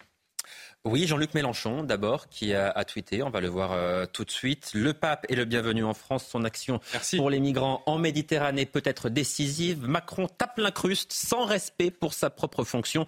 Les sifflets à la messe seront pour lui, pas pour le pape. Et puis on va écouter Fabien Roussel pour le Parti communiste. Je pense que pour un président de la République, euh, ce n'est pas forcément sa place d'assister à une messe où il participe à toutes les euh, cérémonies religieuses des différentes religions euh, que nous avons dans notre pays, euh, où il ne participe à aucune, qu'il échange avec le pape justement sur la régularisation des travailleurs sans papier, sur le cimetière qui est devenu la Méditerranée, est une bonne chose, puisque c'est sur ce sujet que vient le pape, et je salue sa venue. Alors par contre, je suis très content que le pape vienne à Marseille et qu'il vienne s'exprimer là-dessus. Je pense qu'il donnera quelques leçons aux dirigeants européens, dont M. Macron. Alors à l'Elysée, on répond aux critiques de Fabien Roussel et de la gauche en, général, en rappelant la présence du chef de l'État dans des synagogues, dans des moments euh, importants, ou encore euh, la présence du chef de l'État pour rompre le jeûne durant le ramadan à plusieurs reprises, manière de, de préciser qu'Emmanuel Macron ne privilégie aucun culte. L'Élysée qui estime qu'une messe célébrée devant 60 000 personnes est d'abord et avant tout un événement populaire et festif durant lequel le président a toute sa place. On précise aussi qu'Emmanuel Macron, oui, va bien assister à une messe, mais ne participera pas à une cérémonie religieuse. Il ne participera pas à l'Eucharistie. Il ne communiera pas. Donc euh, Emmanuel Macron. La gauche mélange tout, Nathan Dever la France mélange tout sur la question du rapport à la religion. mais là, c'est la, gauche qui critique. Mais... C'est Jean-Luc Mélenchon, c'est Fabien Roussel qui disent le, le président n'a rien à faire au vélodrome pour cette messe. Non, mais bien sûr, mais déjà, il y, a une confusion quand on parle de religion en France. On est le pays, je le rappelle, le quatrième pays le moins religieux du monde ou le plus athée du monde. Je le dis souvent, mais c'est très important. Et on est à un rapport où on devient complètement zinzin dès qu'il est question de religion, que ce soit de catholicisme, que ce soit d'islam, que ce soit de judaïsme, un peu moins, mais euh, en tout cas, on en devient tout autant zinzin. Donc moi, j'aimerais juste dire une chose, c'est qu'il me semble que dire qu'on est pour une séparation du théologique et du politique, dire qu'on est pour la liberté de conscience d'individus, dire qu'on est pour la tolérance des religions entre elles et des religions par rapport aux athées, dire qu'on est pour tout ça, ça ne suppose pas d'estimer que les religions n'ont pas leur place. Et donc, à ce titre-là, quand un pape vient à Marseille, qu'il va y avoir une messe devant 60 000 personnes, que c'est un événement important, moi j'estime que c'est tout à donc fait. Donc le président d'une république laïque euh, doit aller. Euh, à oui, moi je, suis, moi je le dis tout le temps, je ne suis pas pour cet esprit laïcard Hmm. qui a peur des religions, qui méprise les religions. Et je ne suis pas religieux, je suis moi-même athée ou agnostique plutôt. Et donc, si vous voulez, je ne suis pas, je n'ai pas fascination pour les religions, mais je pense que c'est une erreur. Mais, je le précise, juste, il ne faut pas de deux poids, deux mesures. Et il y a beaucoup de gens qui sont les mêmes pour défendre la catholicité contre le- la laïcité et qui, par contre, quand il s'agit de l'islam, défendent la laïcité contre l'islam. Et alors là, ça montre bien que la laïcité aussi est un, si vous voulez, un signifiant ils- euh, ou qui implique des combats politiques qui n'ont souvent rien à voir avec elle. La France Insoumise qui euh, milite pour que l'abaya soit autorisée pour les jeunes filles euh, à l'école. Là, d'un seul coup, ils ressortent le, le principe de laïcité, de neutralité vis-à-vis des, des religions. C'est un peu Mais ils sont pas schizophrène de leur part ou pas? Non, mais c'est pas schizophrène, c'est juste de la mauvaise foi. C'est, ils, ils sont pas là pour la laïcité, ils sont contre euh, la France euh, catholique dans toutes ses représentations, avec ses racines chrétiennes, etc. Euh, quand euh, à Notre-Dame on dit que bah, c'est notre patrimoine commun, tout le monde est d'accord pour dire que euh, du fait des racines chrétiennes de la France, eh bien Notre-Dame euh, a ému les catholiques, mais aussi les non-catholiques, parce que c'est comme ça, c'est notre histoire. Eh bien la messe, aussi l'assistance à la messe, pardon, mais dans notre pays, elle est encore très courante pour les enterrements, par exemple, pour les mariages. Ça fait partie aussi de notre patrimoine commun et ça fait partie plus qu'une autre religion, que l'islam par exemple, parce que c'est ainsi. C'est la, la France, elle a été faite et pétrie euh, de, de ce christianisme. En revanche, Voilà. donc, si Emmanuel Macron allait se rendait à la grande mosquée pour une prière, là, ça, je ça choquerait. Ils se sont gênés pour le faire, les, les divers élus, pour. euh, Non, je parle d'Emmanuel aller. Macron là. Est-ce que vous seriez choqué de voir Emmanuel Macron se rendre à la grande mosquée de, Ah non, mais de il fait Paris pour, fait- euh, pour non, mais assister à un prêche il, ou une il fait exactement ce qu'il veut, Emmanuel Macron. La, la différence, c'est que le pape, c'est un chef de l'État, vous l'aurez noté. vrai, hein. Donc c'est pas tout à fait pareil que d'aller dans la mosquée de Vivier Lebel, comme je. euh, Là, je parlais de la grande mosquée, hein. disais, euh, comme euh, je, je le disais tout à l'heure. Moi, en revanche, ce que je trouve très bien, c'est qu'il ne communie pas. Je, je parle en tant que catholique, à partir du moment où il ne croit pas. Euh, ce On sait serait qu'il ne- même il est pas croyant, Emmanuel Macron Il a déjà, qu'il euh, fasse un simulacre de communion. Est-ce qu'on sait d'ailleurs s'il est croyant ou pas, Emmanuel Macron C'est une chose Il dit intime qu'il a qu'il n'a été jamais. euh, si, si, si, si. Il a déjà Euh, c'est livré, Bruno euh, Roger Petit, vous savez, qui était son conseiller, Ouais. qui avait dit il est spiritualiste, je sais pas, vous dites. Vous... Spiritualiste Voilà, mais, il est, mais agnostique. C'est-à-dire qu'il pense, je sais pas, qu'il y a quelque chose Chacun, au-dessus. chacun Il est un peu comme Mitterrand qui croyait aux forces de l'esprit en réalité. Il a dit ça alors qu'il se savait malade, hein, euh, François mais Mitterrand. Mitterrand, euh, fasciné hein, par la mystique, par les cimetières, par l'éternité, par euh, oui. Il, aimait bien aller dans les églises. dans cette logique, Ouais, ben. euh, dans cette logique un peu absurde, c'est quoi? On va interdire aussi le, le président à assister à des funérailles, à des mariages dans une église. Donc c'est quand même c'est un chef d'État, c'est une visite qui est quand même historique. Bien oui, c'est un événement et en plus. C'est la première fois que François euh, vient en France. Alors, ça n'est pas la première fois. Il est déjà venu, il est déjà venu à, à- à Strasbourg sans se rendre dans la cathédrale de, de Strasbourg, mais il n'y a jamais eu de visite officielle en France. hein. Oui, et la laïcité, ça n'abolit pas justement tout ce patrimoine euh, culturel religieux.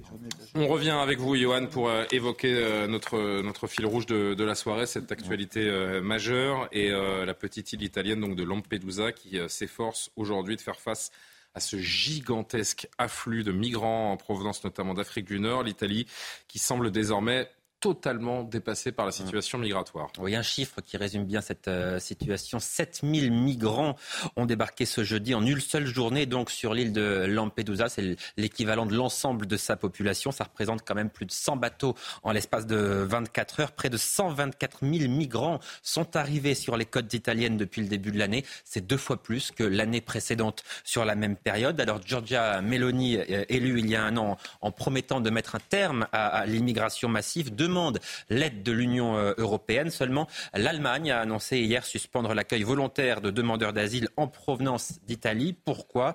Eh bien, parce qu'elle dénonce une trop forte pression euh, migratoire.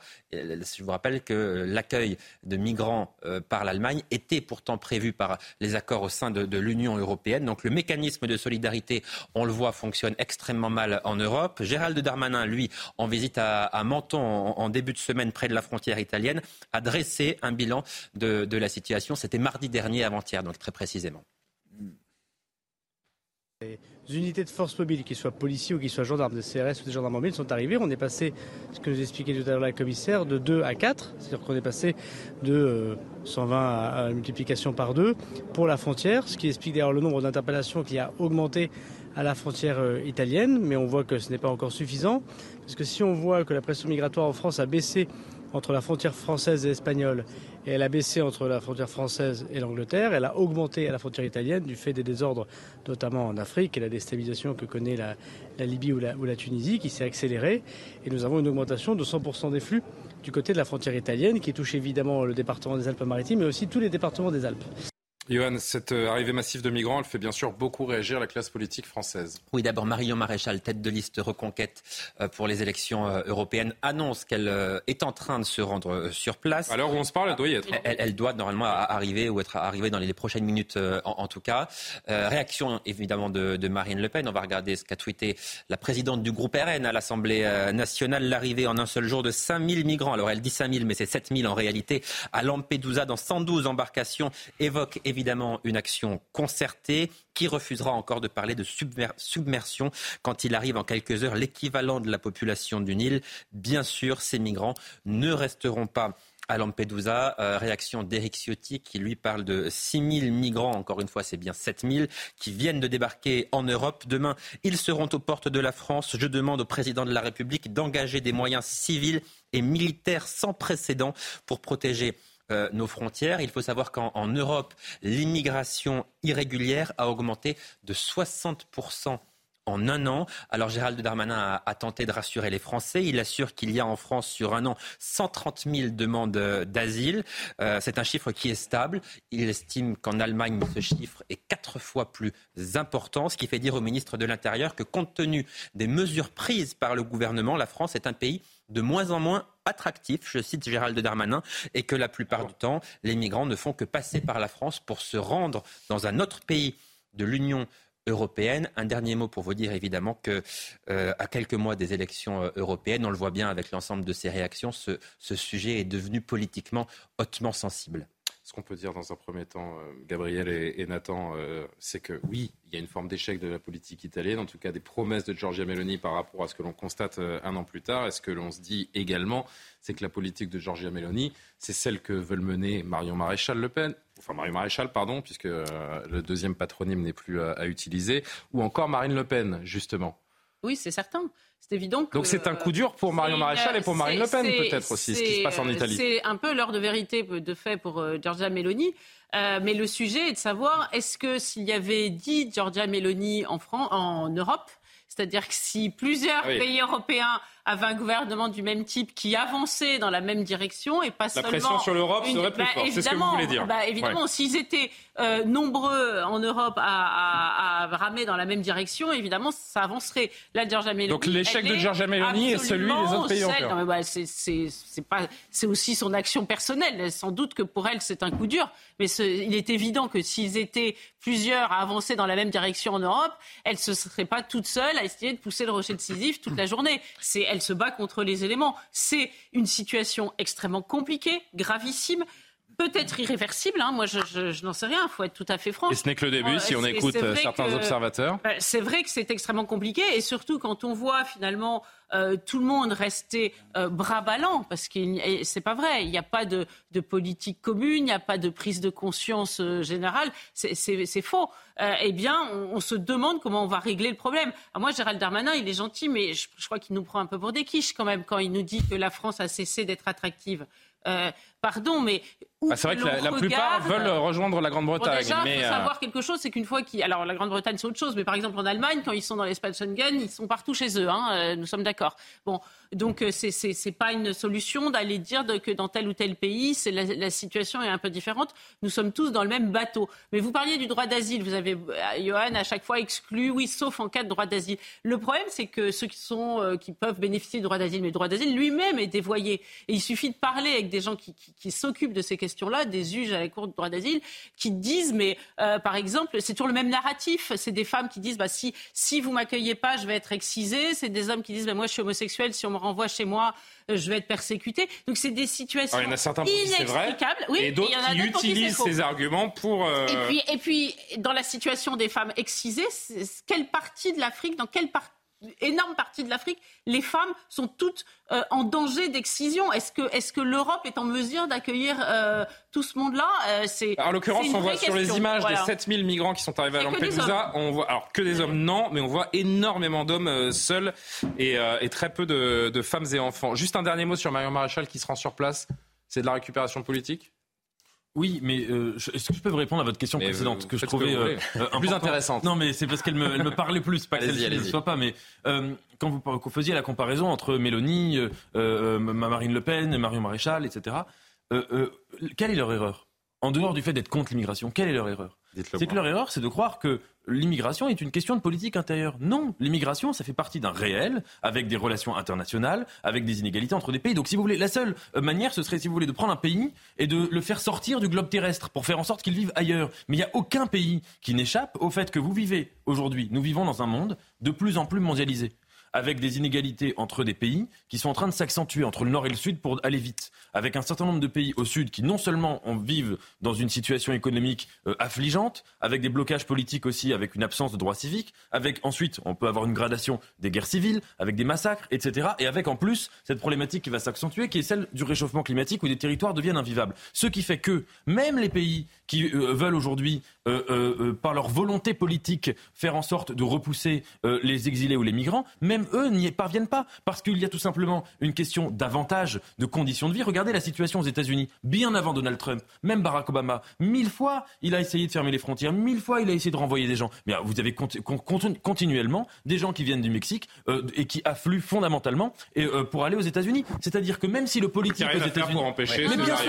c'est- mais Non, même si le politique est contre l'immigration, les gens continueront de vivre dans un pays où ils ont plus de, pro- de, per- non, pardon, de perspectives socio-économiques. il nous reste deux minutes. Johan Amo et Gabriel conclut. Oui, il y a deux théories qui, qui- qui s'affrontent. Il y a euh, parmi les responsables politiques, aujourd'hui le Rassemblement national, les républicains, qui disent il faut maîtriser euh, nos frontières, il faut davantage de, de moyens, il faut véritablement tenter de, de les fermer en renforçant considérablement les contrôles aux frontières, etc. Et puis il y a ceux qui, comme Nicolas Sarkozy, disent c'est pas possible, c'est impossible, on n'arrivera pas à contrôler les frontières, on a, trop, on a trop de façades maritimes, c'est voué à l'échec, ça ne fonctionne pas.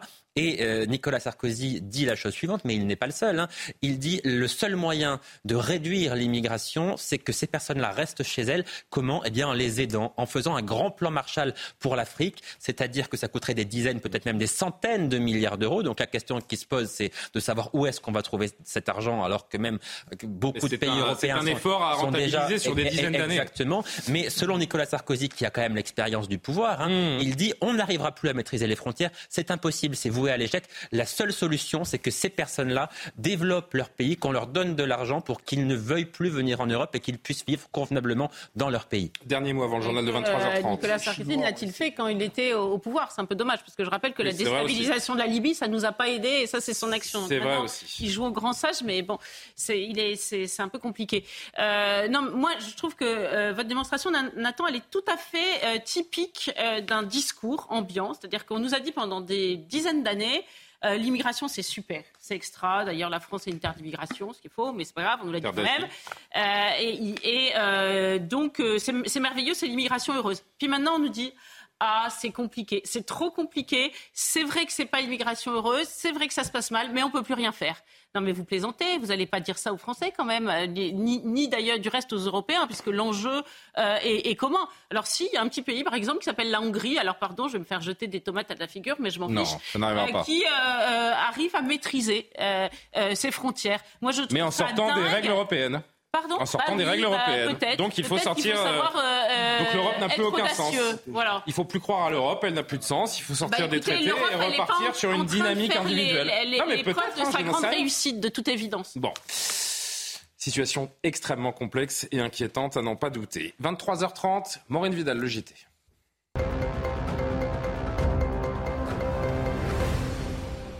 C'est inédit dans l'histoire de la Ve République. Éric Dupont-Moretti, le ministre de la Justice, sera convoqué devant la Cour de justice de la République. Ce sera du 6 au 17 novembre prochain. Il est soupçonné d'avoir usé de ses fonctions de ministre pour régler des comptes avec des magistrats avec lesquels il avait eu un différend quand il était avocat. Un procès qui pourrait remettre en question son avenir politique comme garde des Sceaux. Noémie Schulz. Il a passé des années à arpenter les couloirs de ce palais de justice, mais cette fois, c'est en tant que prévenu que l'ancien ténor des barreaux va retrouver les salles d'audience qu'il a quittées il y a un peu plus de trois ans. Éric Dupont-Moretti sera jugé du 6 au 17 novembre prochain pour prise illégale d'intérêt. Une situation totalement inédite où un ministre de la Justice en exercice, s'il est toujours en poste au mois de novembre, un ministre en exercice donc va comparaître devant cette juridiction spéciale, la seule habilité à poursuivre et à à juger des ministres pour des actes commis dans l'exercice de leurs fonctions. Dans cette affaire, Éric Dupont-Moretti a toujours contesté les faits qui lui sont reprochés, avoir profité de sa nomination comme ministre de la Justice pour régler ses comptes avec des magistrats auxquels il avait été euh, confronté quand il était encore avocat. Il a toujours expliqué avoir agi en suivant les conseils de son administration et il a toujours exclu de démissionner. Que va-t-il se passer pendant ces deux semaines de procès? Pourra-t-il continuer à assurer ses missions de ministre? On verra, fait savoir de façon assez laconique son entourage. Il est pour le moment pleinement à la tâche. Le ministre qui a toujours dit qu'il était impatient de pouvoir apporter la preuve de son innocence. Yohann Usaï, euh, j'ai noté que depuis sa création en 1993, la Cour de justice de la République a prononcé un jugement à l'encontre de dix ex-membres du gouvernement. Aucune peine ferme n'a jamais été prononcée. Il peut attendre sereinement son procès, euh, le ministre? Pas nécessairement, parce que d'abord, vous savez que la Cour de justice de la République est composée de trois magistrats professionnels et ensuite de six parlementaires. Donc, Alors c'est euh, onze apparemment, hein. j'avais noté dix, mais pardon, excusez-moi de vous avoir coupé. Et de six parlementaires. Euh, donc ça veut dire que les magistrats professionnels sont, minoritaires. Ce sont donc les, parlementaires qui, en grande partie, vont décider du sort du ministre de la Justice. La question qui se pose, c'est est-ce qu'il peut euh, comparaître devant la Cour de justice de la République euh, tout en restant ministre? Est-ce qu'il peut être jugé en étant ministre de la Justice? Alors il y a plusieurs solutions. Ou il démissionne maintenant c'est complètement écarté, sinon ce serait déjà fait. Il a le soutien du président de la République, ou il démissionne s'il est condamné, ça, ça semble inévitable. Mais que se passe-t-il pendant le procès? On estime qu'il pourrait éventuellement se mettre en retrait le temps du, procès et revenir s'il était, s'il était euh, relaxé. Mais évidemment, c'est une question euh, importante, oui. Trois détenus pour euh, deux places. La situation carcérale n'a jamais été autant critique en France. Au 1er août, le ministère de la Justice décomptait plus de 74 000 personnes incarcérées, alors que seulement 60 629 places de prison sont disponibles. Les conditions de détention sont alertantes. Le contrôleur général des lieux de privation de liberté publie un nouveau rapport relatif à la surpopulation et à la régulation carcérale. Noémie Schulz et Célia Barotte. Des cellules individuelles envahies de punaises de lit, occupées par trois, voire quatre personnes, et des matelas à terre près des sanitaires. La situation carcérale en France est de plus en plus critique. Selon les derniers chiffres du ministère de la Justice, au 1er août, le nombre de détenus s'élevait à 74 237 personnes pour 60 629 places disponibles. C'est un record. Une surpopulation carcérale qui dégrade les conditions de détention, de travail des surveillants et surtout complique la réinsertion. De la façon dont on détient quelqu'un, de la façon dont on le traite à l'intérieur, dépendra la façon forcément dont il ressortira et dont il se réinsérera et reviendra à la société. C'est tout à fait normal de punir. Mais là, ça s'apparente à de la vengeance et je vous dis à du châtiment corporel. En moyenne, le taux d'occupation des maisons d'arrêt approche 145%, ce qui représente environ 3 détenus pour 2 places. Et selon le contrôleur général des lieux de privation de liberté, la construction de nouvelles places de prison n'est pas une réponse efficace. Plus on construit, plus on remplit, peu importe ça. Mais la question est que ça ne réglera pas le problème puisqu'elles ne seront pas construites. Parmi les solutions proposées, il y a la diversification des mesures d'aménagement de peine, des sanctions pénales hors des murs ou encore une limitation des recours aux comparutions immédiates. Emmanuel Macron qui avait promis la construction de 15 000 nouvelles, places de prison, même 18 000 places en tout. Vous savez combien on en est? 2500. Ah oui, oui. 2500 places construites. On est, on est quand même très très Mais il y, en a il y en a beaucoup qui sont en construction. Ah bon? D'accord. Où ça? Je ne peux pas vous dire où exactement, il y a, mais il y a plusieurs milliers de places de prison qui sont en, construction et qui vont être livrées prochainement. D'accord. Avant la fin du quinquennat Oui. D'accord. Et puis pour le coup, c'est une question de résistance des municipalités qui n'ont pas envie que des, que des, que des prisons s'installent. Oui, enfin, la volonté politique, vous savez, hein, quand ça veut, ça peut. Oui, vous avez raison. Mais en tout cas, il y, a un sujet qui est, qui est, absolument majeur ici, c'est-à-dire que les, conditions euh, euh, aujourd'hui euh, d'emprisonnement sont absolument euh, inhumaines. On n'en parle pas assez, hein, mais vraiment. C'est des, on est en train d'en parler. Bien sûr, on est en train d'en parler, mais c'est euh, des conditions qui sont, euh, qui sont absolument inimaginables. Ça a une conséquence ça, très, très concrète sur le sens même de l'institution de la prison. C'est que la prison, c'est une institution qui est censée faire en sorte que quand un individu ensuite en sort, qu'il puisse se réinsérer socialement et qu'il puisse, si vous voulez, s'écarter de la logique de la récidive. Vous savez qu'aujourd'hui, le taux de récidive est absolument énorme pour des gens qui vont en prison et que euh, dans les 12 mois, vous avez euh, euh, plus d'un tiers qui récidive donc dans l'année. Et si vous prenez sur les 2 ans ou sur les 3 ans, ça augmente considérablement. Donc ça signifie qu'aujourd'hui, la prison manque fondamentalement à sa tâche et qu'elle est peut-être en un sens parfois l'école de la récidive aussi. Il y a quelques jours, David Lisnard a proposé, David Lisnard, maire de Cannes, président de l'Association des maires de France, a proposé d'envoyer nos prisonniers chez nos voisins, qui, certains de nos voisins, notamment les Pays-Bas, qui eux sont en sous-population carcérale. Bonne idée? Je sais pas, ils vont être super contents d'accueillir nos, prisonniers.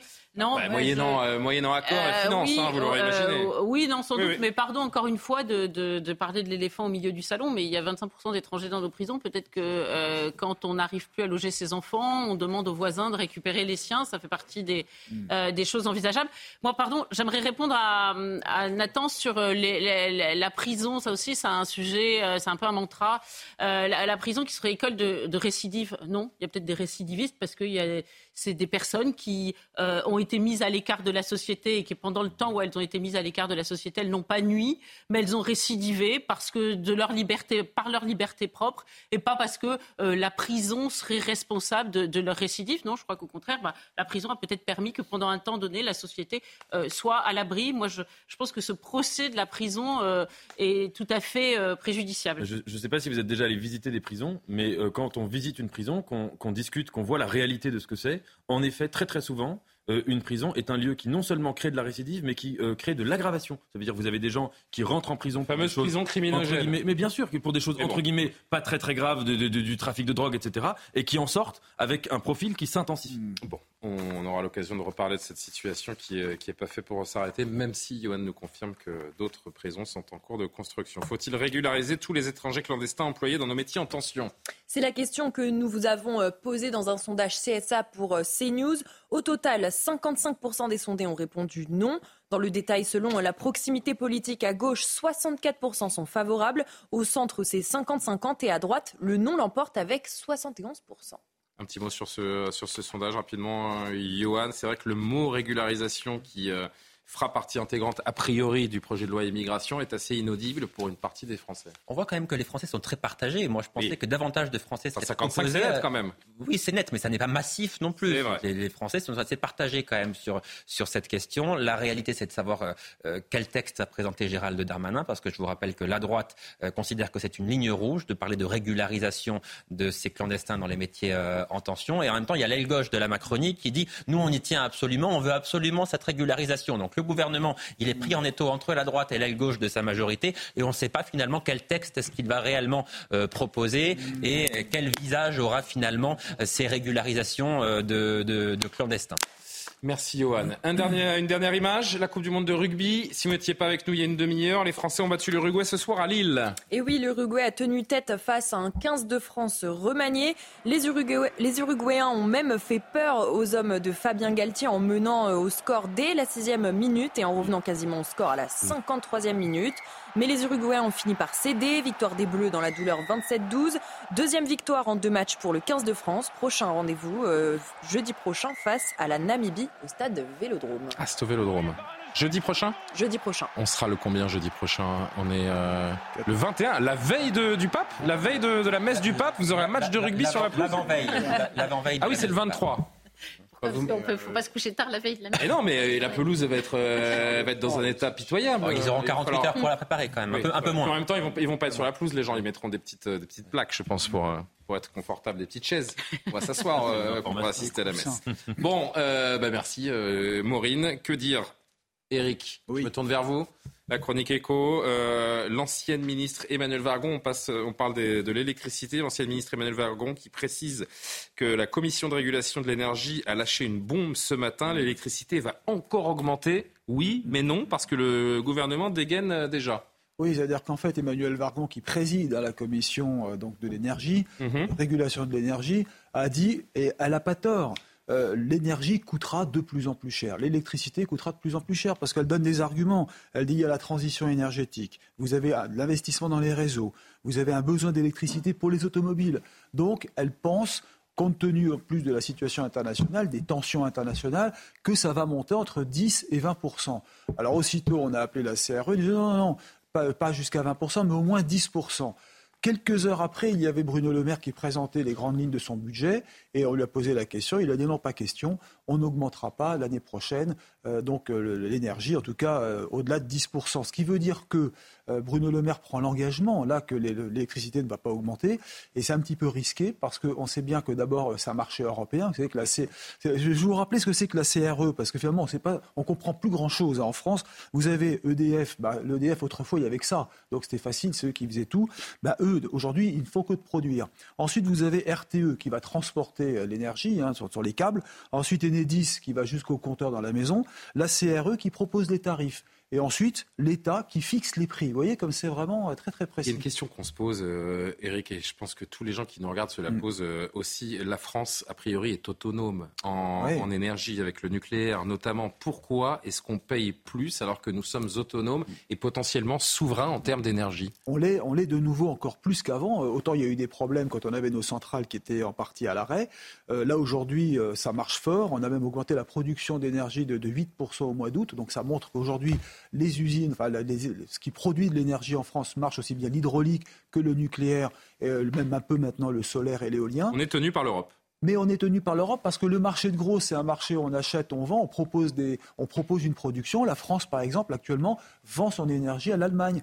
Et comme euh, c'est cher, bah, ça rapporte de l'argent euh, à EDF qui va ensuite construire des centrales nucléaires. C'est comme ça que ça marche. Euh, l'ennui, c'est qu'on ne peut pas se dire, bah, nous, on a une énergie qui coûte pas cher du tout, on veut garder nos prix pas chers. On est obligé d'être dans le marché de l'énergie. Et donc, le problème, Bercy, justement, non, non, mais Bercy dit, on va en sortir. Mais ça, ça fait pratiquement un an et demi maintenant que je vous en parle. On dit, on va en sortir, mais comment on va faire pour, pour en sortir On ne pourra pas, à mon avis. Donc, l'ennui, c'est qu'aujourd'hui, vous allez consommer plus d'énergie, on en aura besoin de plus en plus. Et je pense que l'électricité l'électricité ne baissera pas que le bouclier sanitaire, euh, ah, je dis toujours sanitaire, euh, bouclier tarifaire, voilà, ce bouclier tarifaire va de toute façon s'arrêter. Il va s'arrêter le bouclier tarifaire. Donc euh, les hausses. Bah, ça avait coûté très cher. Ça avait coûté très cher. Je vous rappelle le, montant 110 milliards d'euros sur deux ans, à 2021-2022, et que les hausses ont été plafonnées cette année à 15%, ça aurait dû être 99%. Donc là, vraiment, le gouvernement n'a pas prévu de ligne budgétaire supplémentaire pour, pour ce bouclier. donc la question se posera qui payera? Les Français. Qu'est-ce qu'on attend pour sortir du marché européen de l'électricité? C'est surtout ça la, question à se poser. Euh, Absolument. Qu'est-ce qu'on attend pour, être l'instant, nous y sommes. Et nous y sommes et nous sommes partis pour, euh, pour y rester. On n'est pas libre. Merci beaucoup, cher, euh, cher Eric. 23h43, l'heure de vous proposer les unes de vos quotidiens demain en kiosque, à commencer par les nationaux. Le Figaro qui nous titre la rentrée des Français minée par la hausse des prix. Oui, c'est une certitude. Emmanuel Macron lance une mobilisation nationale pour le patrimoine religieux également, nous dit le Figaro. C'est la semaine de, c'est le week-end de, patrimoine là. Hein. Les visites du patrimoine qui, euh, bah, allez visiter les, beaux endroits. Euh, aujourd'hui en France, le Parisien qui nous montre euh, la photo de cette jeune femme Macha Amini depuis son meurtre qui avait lieu, qui a eu lieu il y a, il y a un an. La, la, lutte des femmes se poursuit en, en, Iran. Dossier important et intéressant à lire donc en, en une d'aujourd'hui en France. Les Échos, le quotidien préféré d'Éric de Maten, la BCE joue son va-tout contre l'inflation. Banque centrale européenne qui porte ses taux d'intérêt à 4 4%, un plus haut historique. Euh, la Croix, les Iraniennes, là encore, sont à la une. Le courage de résister, nous rappelle euh, la Croix. Ça fait un an, donc jour pour jour, que cette jeune femme, Macha Amini, a, été, euh, a été tuée par la police des mœurs en, Iran. En quotidien régionaux, Ouest France, au cœur de ces villages marocains si démunis depuis ce terrible séisme qui a touché le, pays et les alentours mhm. de Marrakech. Il y a une interview de Dan Carter, tiens, qui voulait être dans la légende des All Blacks, euh, demi d'ouverture légendaire de la Nouvelle-Zélande qui répond à Ouest France. Le Maine libre, le moustique tigre repéré au rang.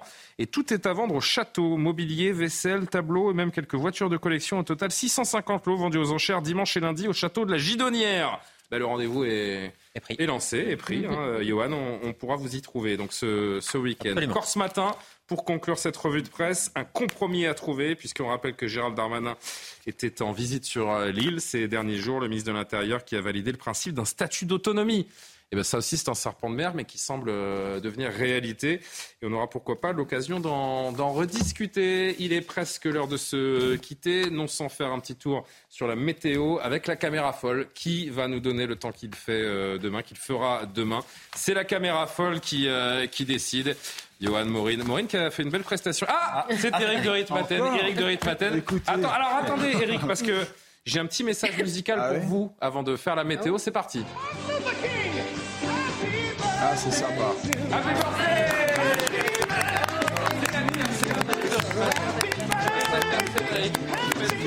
printemps ce soir. Et vraiment, euh, nous vous félicitons. Un très joyeux anniversaire. Et notre cadeau d'anniversaire ce soir, c'est la, météo. 14 bah, vous Je suis né à 22h30.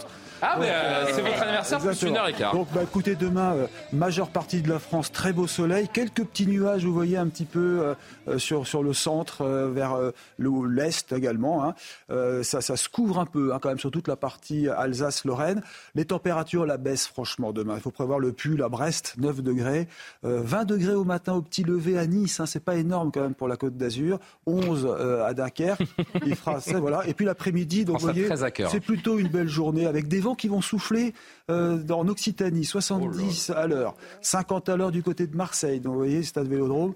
Et l'après-midi, bon, ça se calme les températures, heureusement. 24 euh, à Paris, 26, alors là, c'est pas Bergerac, c'est ça peut-être? Oui. 28 euh, à Auch. 30, oh là là. quel talent 30 à Perpignan, voilà, 28 en Corse. Vous voyez, les températures eh ben, sont quand même pas mal. Bravo Eric. Et, encore un très joyeux anniversaire, Eric félicitations. Il est l'heure de se quitter. Bravo Eric, félicitations. On rend hommage à euh, Alexandra Blanc parce que j'ai regardé sa météo pendant 5 ans dans la matinale. Ah ben voilà, je savais qu'il y avait une petite formation hein. derrière parce que c'était trop beau pour être vrai. Merci beaucoup Eric. Je remercie Martin Mazur, dit euh, Martinou, qui a préparé cette, euh, cette émission aux côtés de Patrick Urban et évidemment Maxime Fer à la rédaction en chef. Passez une très belle nuit. À demain. Bonne nuit.